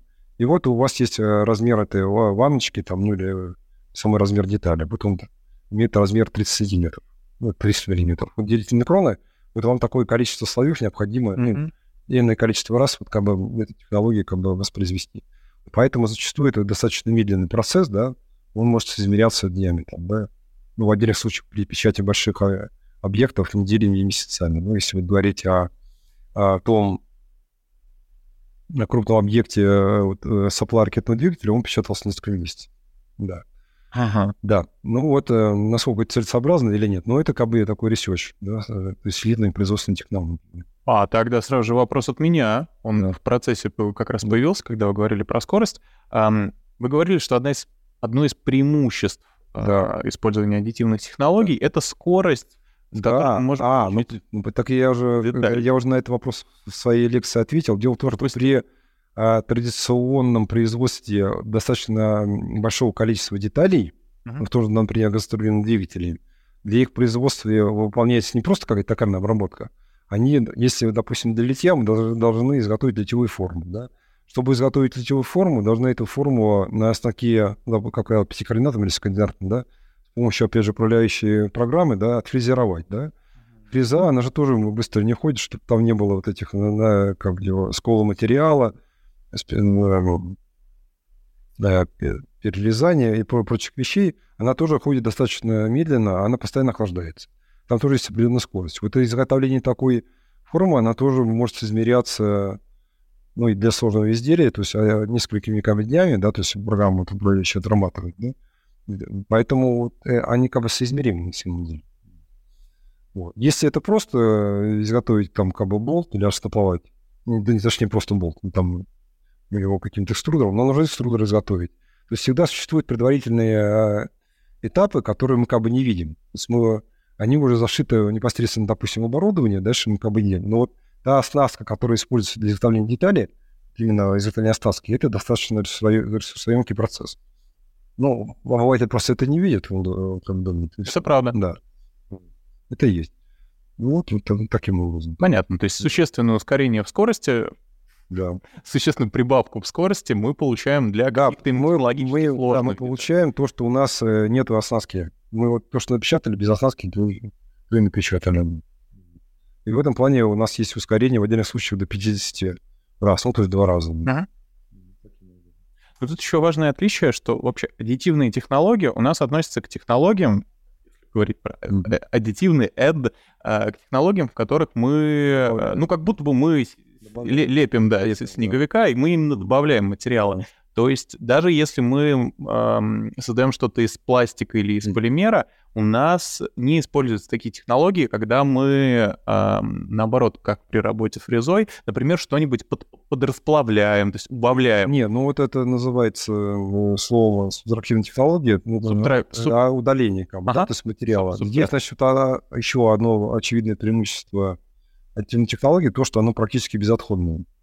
Ага. Вот реально, то есть у нас нет э, никакого материала, который просто выходит из производственного процесса. А вот при фрезеровании, например, да, какого-нибудь пресс-формы, да, вся эта стружка металлическая, она просто из цикла как бы пропадает. То есть вот берется такой большой куб, а из него получается достаточно небольшая каблитель, но она сосудной технологии.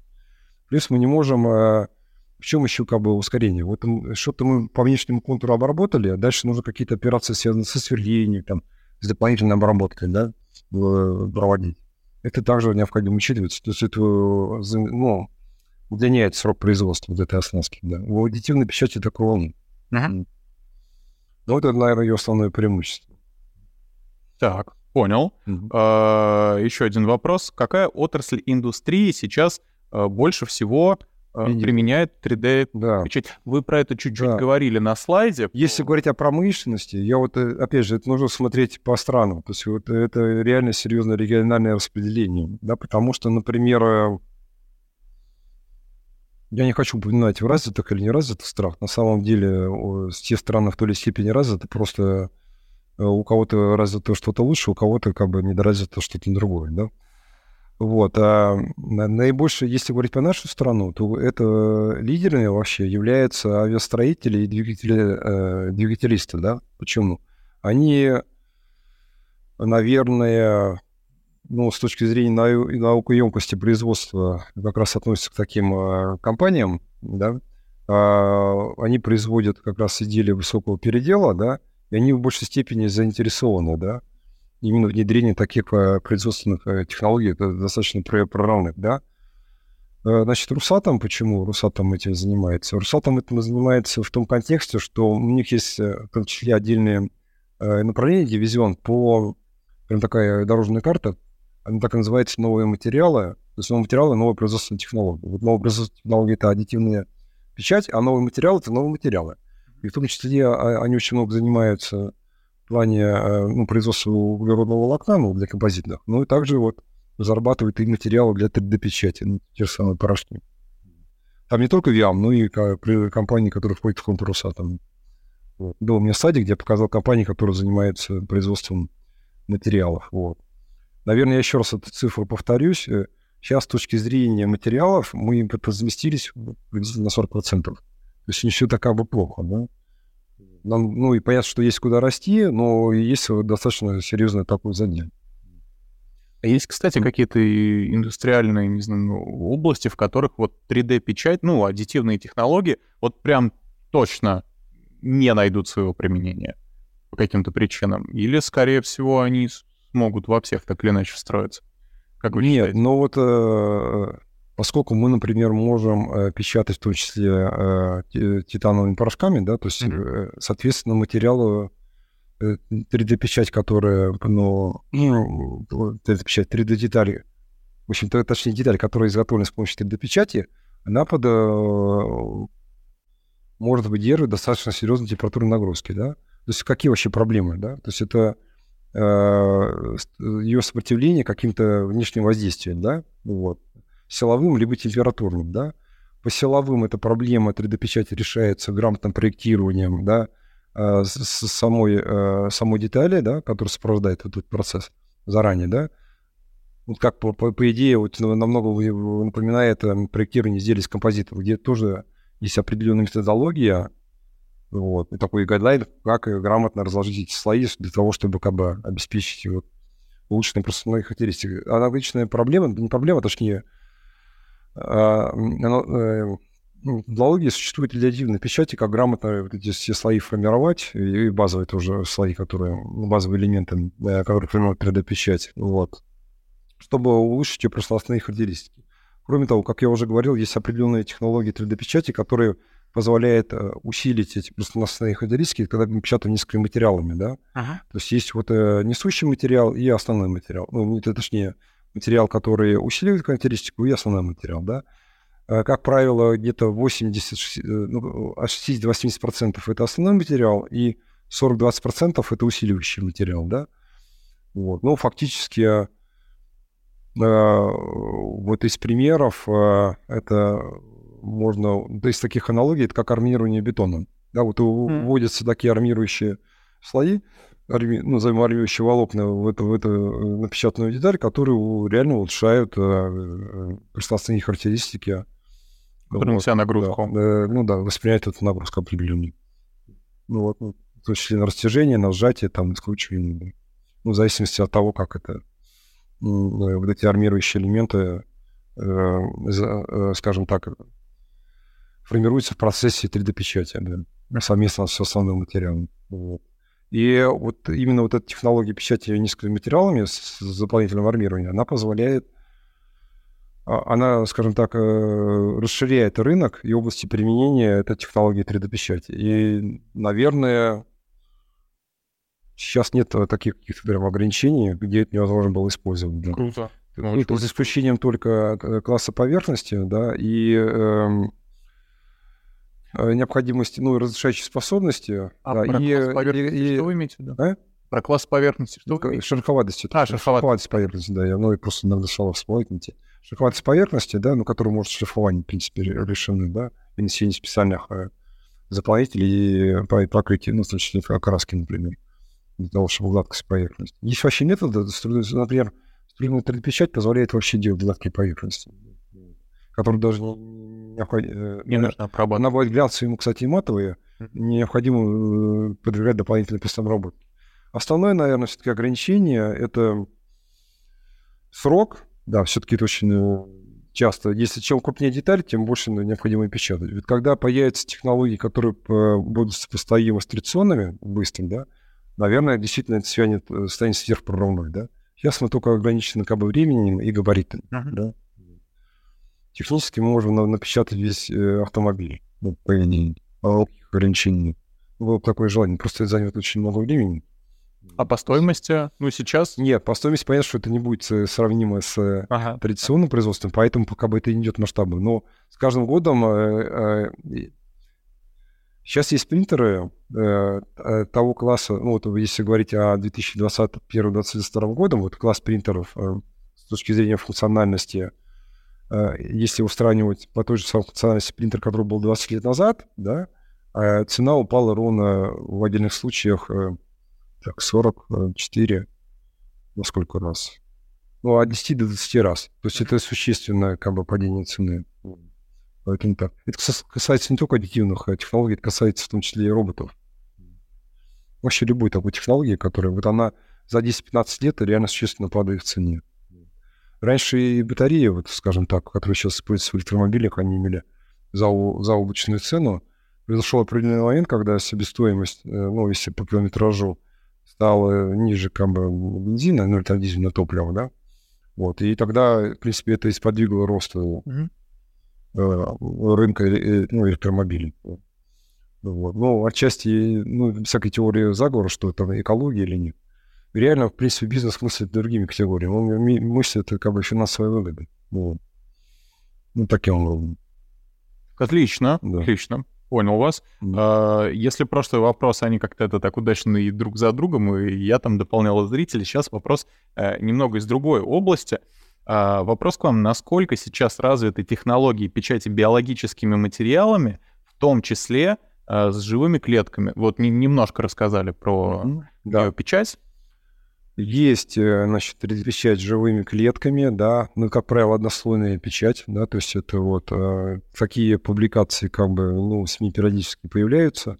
Сейчас можно печатать э, все, что связано с эндопротезированием, э, ну, если говорить о медицине, все, что связано с эндопротезированием, да, и, допустим, клапанным сердца замены. Ну и, как я уже показывал на слайде, это решение проблемы вот, лицевой хирургии, да, когда есть какие-то врожденные дефекты. Вот. Ну и также импланты, то, что используется в стоматологии, они могут быть э, напечатаны.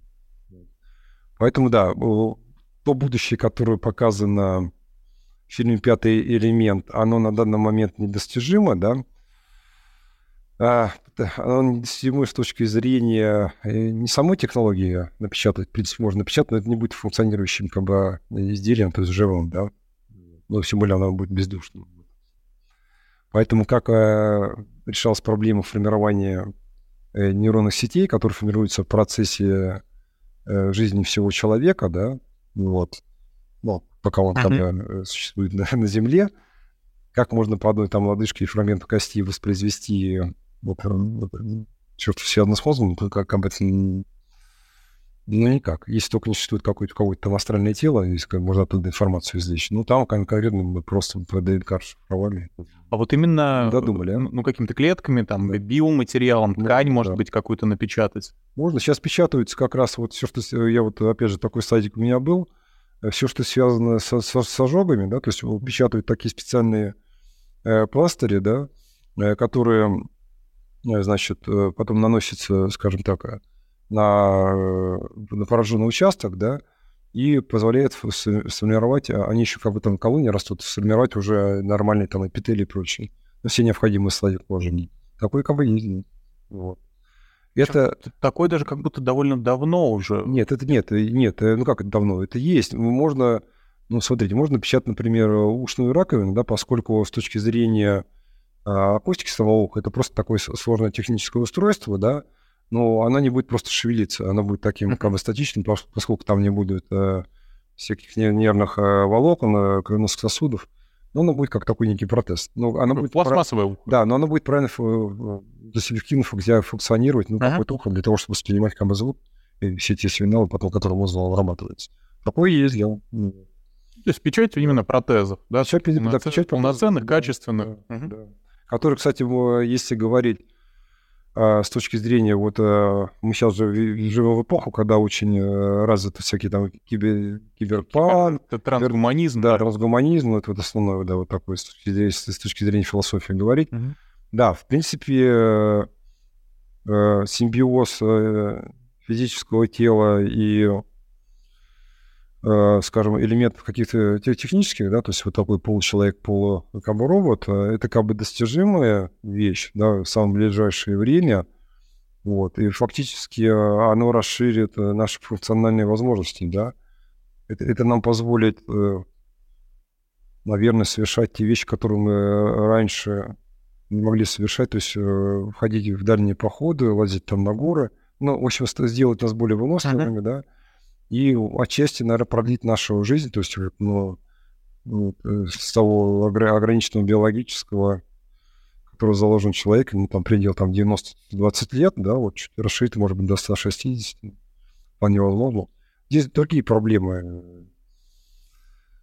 Они носят такой социальный характер, чем заниматься, в принципе, оставшиеся эти, эти годы, потому что сейчас э, есть другая проблема. Люди не знают, чем заняться. Они себя ищут там вечно. Вот когда такой поиск бесконечен, он тоже как бы утомляет людей.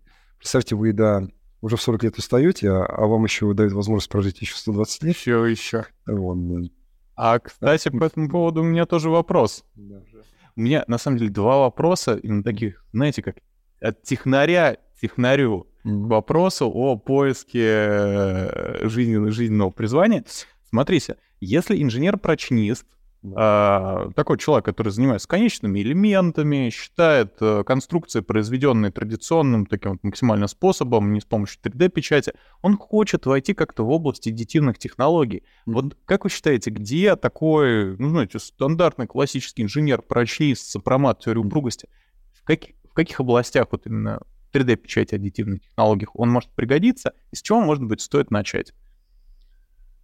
А вот ты даже не то, что он пригодится. На самом деле, когда я говорил о большой, э, ну, скажем так, головной боли отечественной промышленности, да, то, что у нас очень хорошая развитая инженерная школа, uh-huh. ну, в целом, правда, ну, инженерно-конструкторская школа, да, вот есть хороший научно-технический задел, у нас очень э, недоразвиты как бы технологи, да, то есть вот именно технологическая база. И вот эту нишу, э, как бы образовавшуюся, как раз э, хорошие специалисты, вот, э, сопроматчики, то есть инженер-прочисты, они могут как бы заполнить. Mm-hmm. Да. Тем более сейчас очень вышло много хороших э, учебных э, материалов, которые носят не научный характер, а рассматривают эти процессы и с инженерной точки зрения, да, вот. Эм, и здесь э, как раз их большой опыт с точки зрения, э, значит, ну, знания, то есть метод конечных элементов, да, э, хорошая подготовка с точки зрения материаловедения, то есть они умеют работать с материалом, понимать, что такое материалы. Они, в принципе, хорошие в технических вузах, им дают хорошую начальную подготовку с точки зрения технологий производства, да, которые применимы к изготовлению того или иного изделия, ну, в зависимости от того, ну, его функциональных, как бы, качеств, да, и обеспечения ну, необходимого ресурса. наверное, именно инженер-простинисты mm-hmm. должны вот эти ниши заполнять.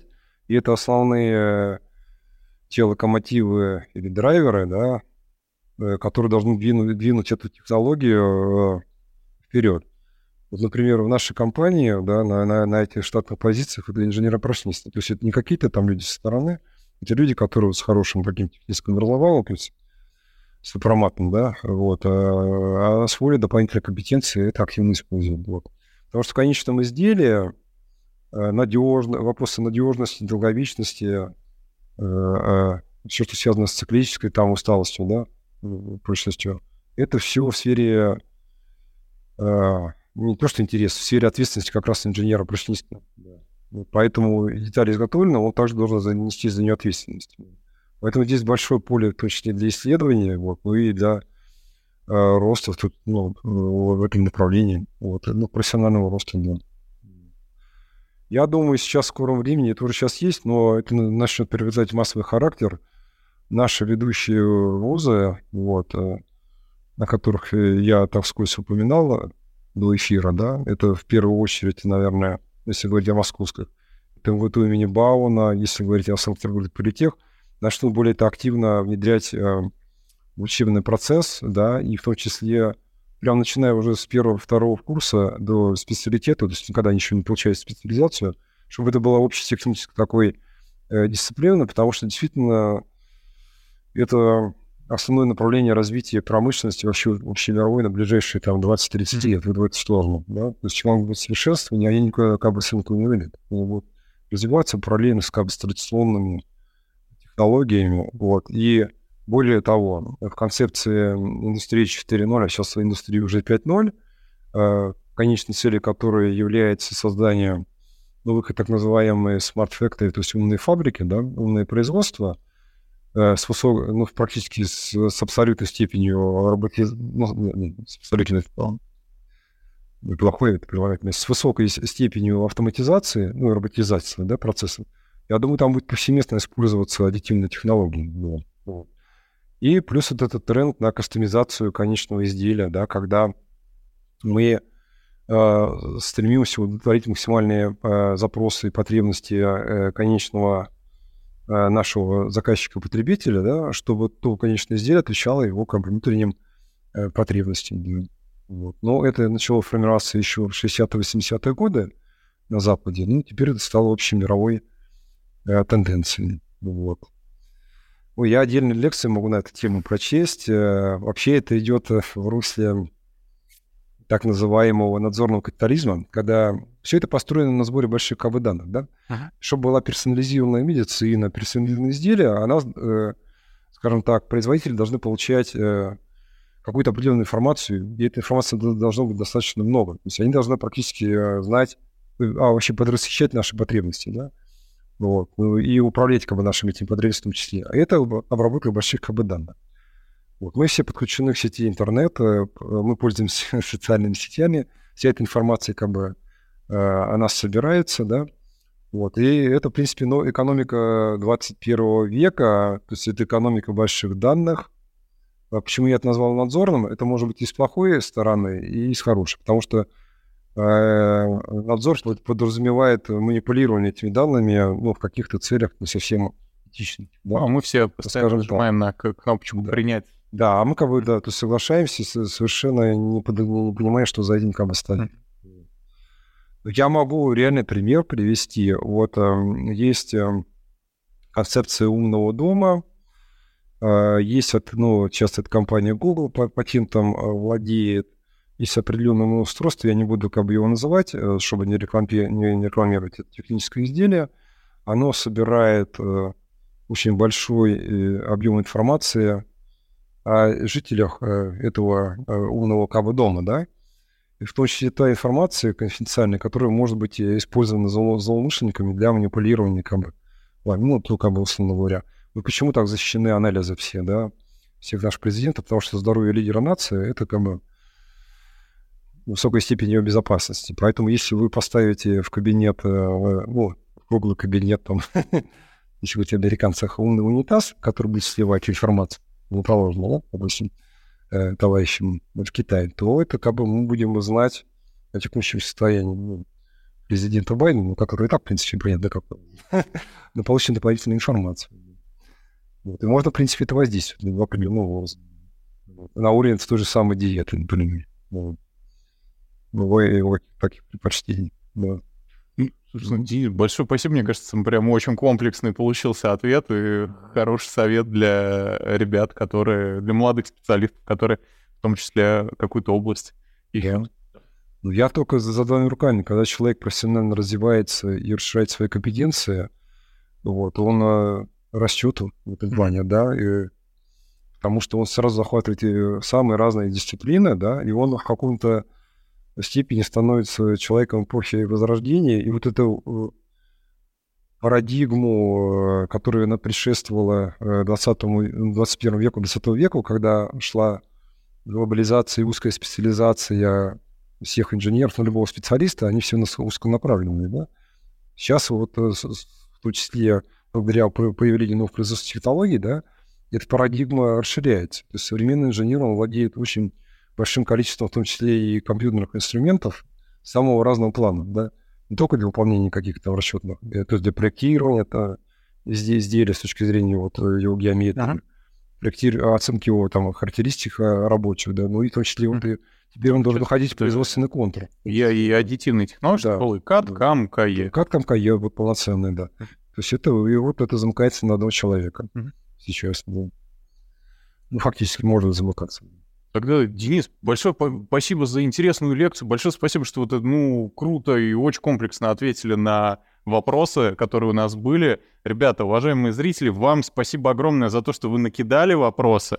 Вот мне кажется, прошло очень хорошо. Большое спасибо, да. Уже можно прощаться? Ну, пока вот э, надо еще напомнить, что через несколько дней видеозапись лекции будет также доступна э, на портале Лектория. Вы сможете ее посмотреть повторно, поделиться с коллегами, и вообще вы сможете посмотреть э, там все лекции прошедших блоков. А на следующей неделе э, к вам придет письмо от нашего следующего спикера Ильи Чайковского, который подробно расскажет о цифровом предприятии и смарт-мануфакчеринг, о котором мы как раз немного упоминали, а в контексте трансформации производства.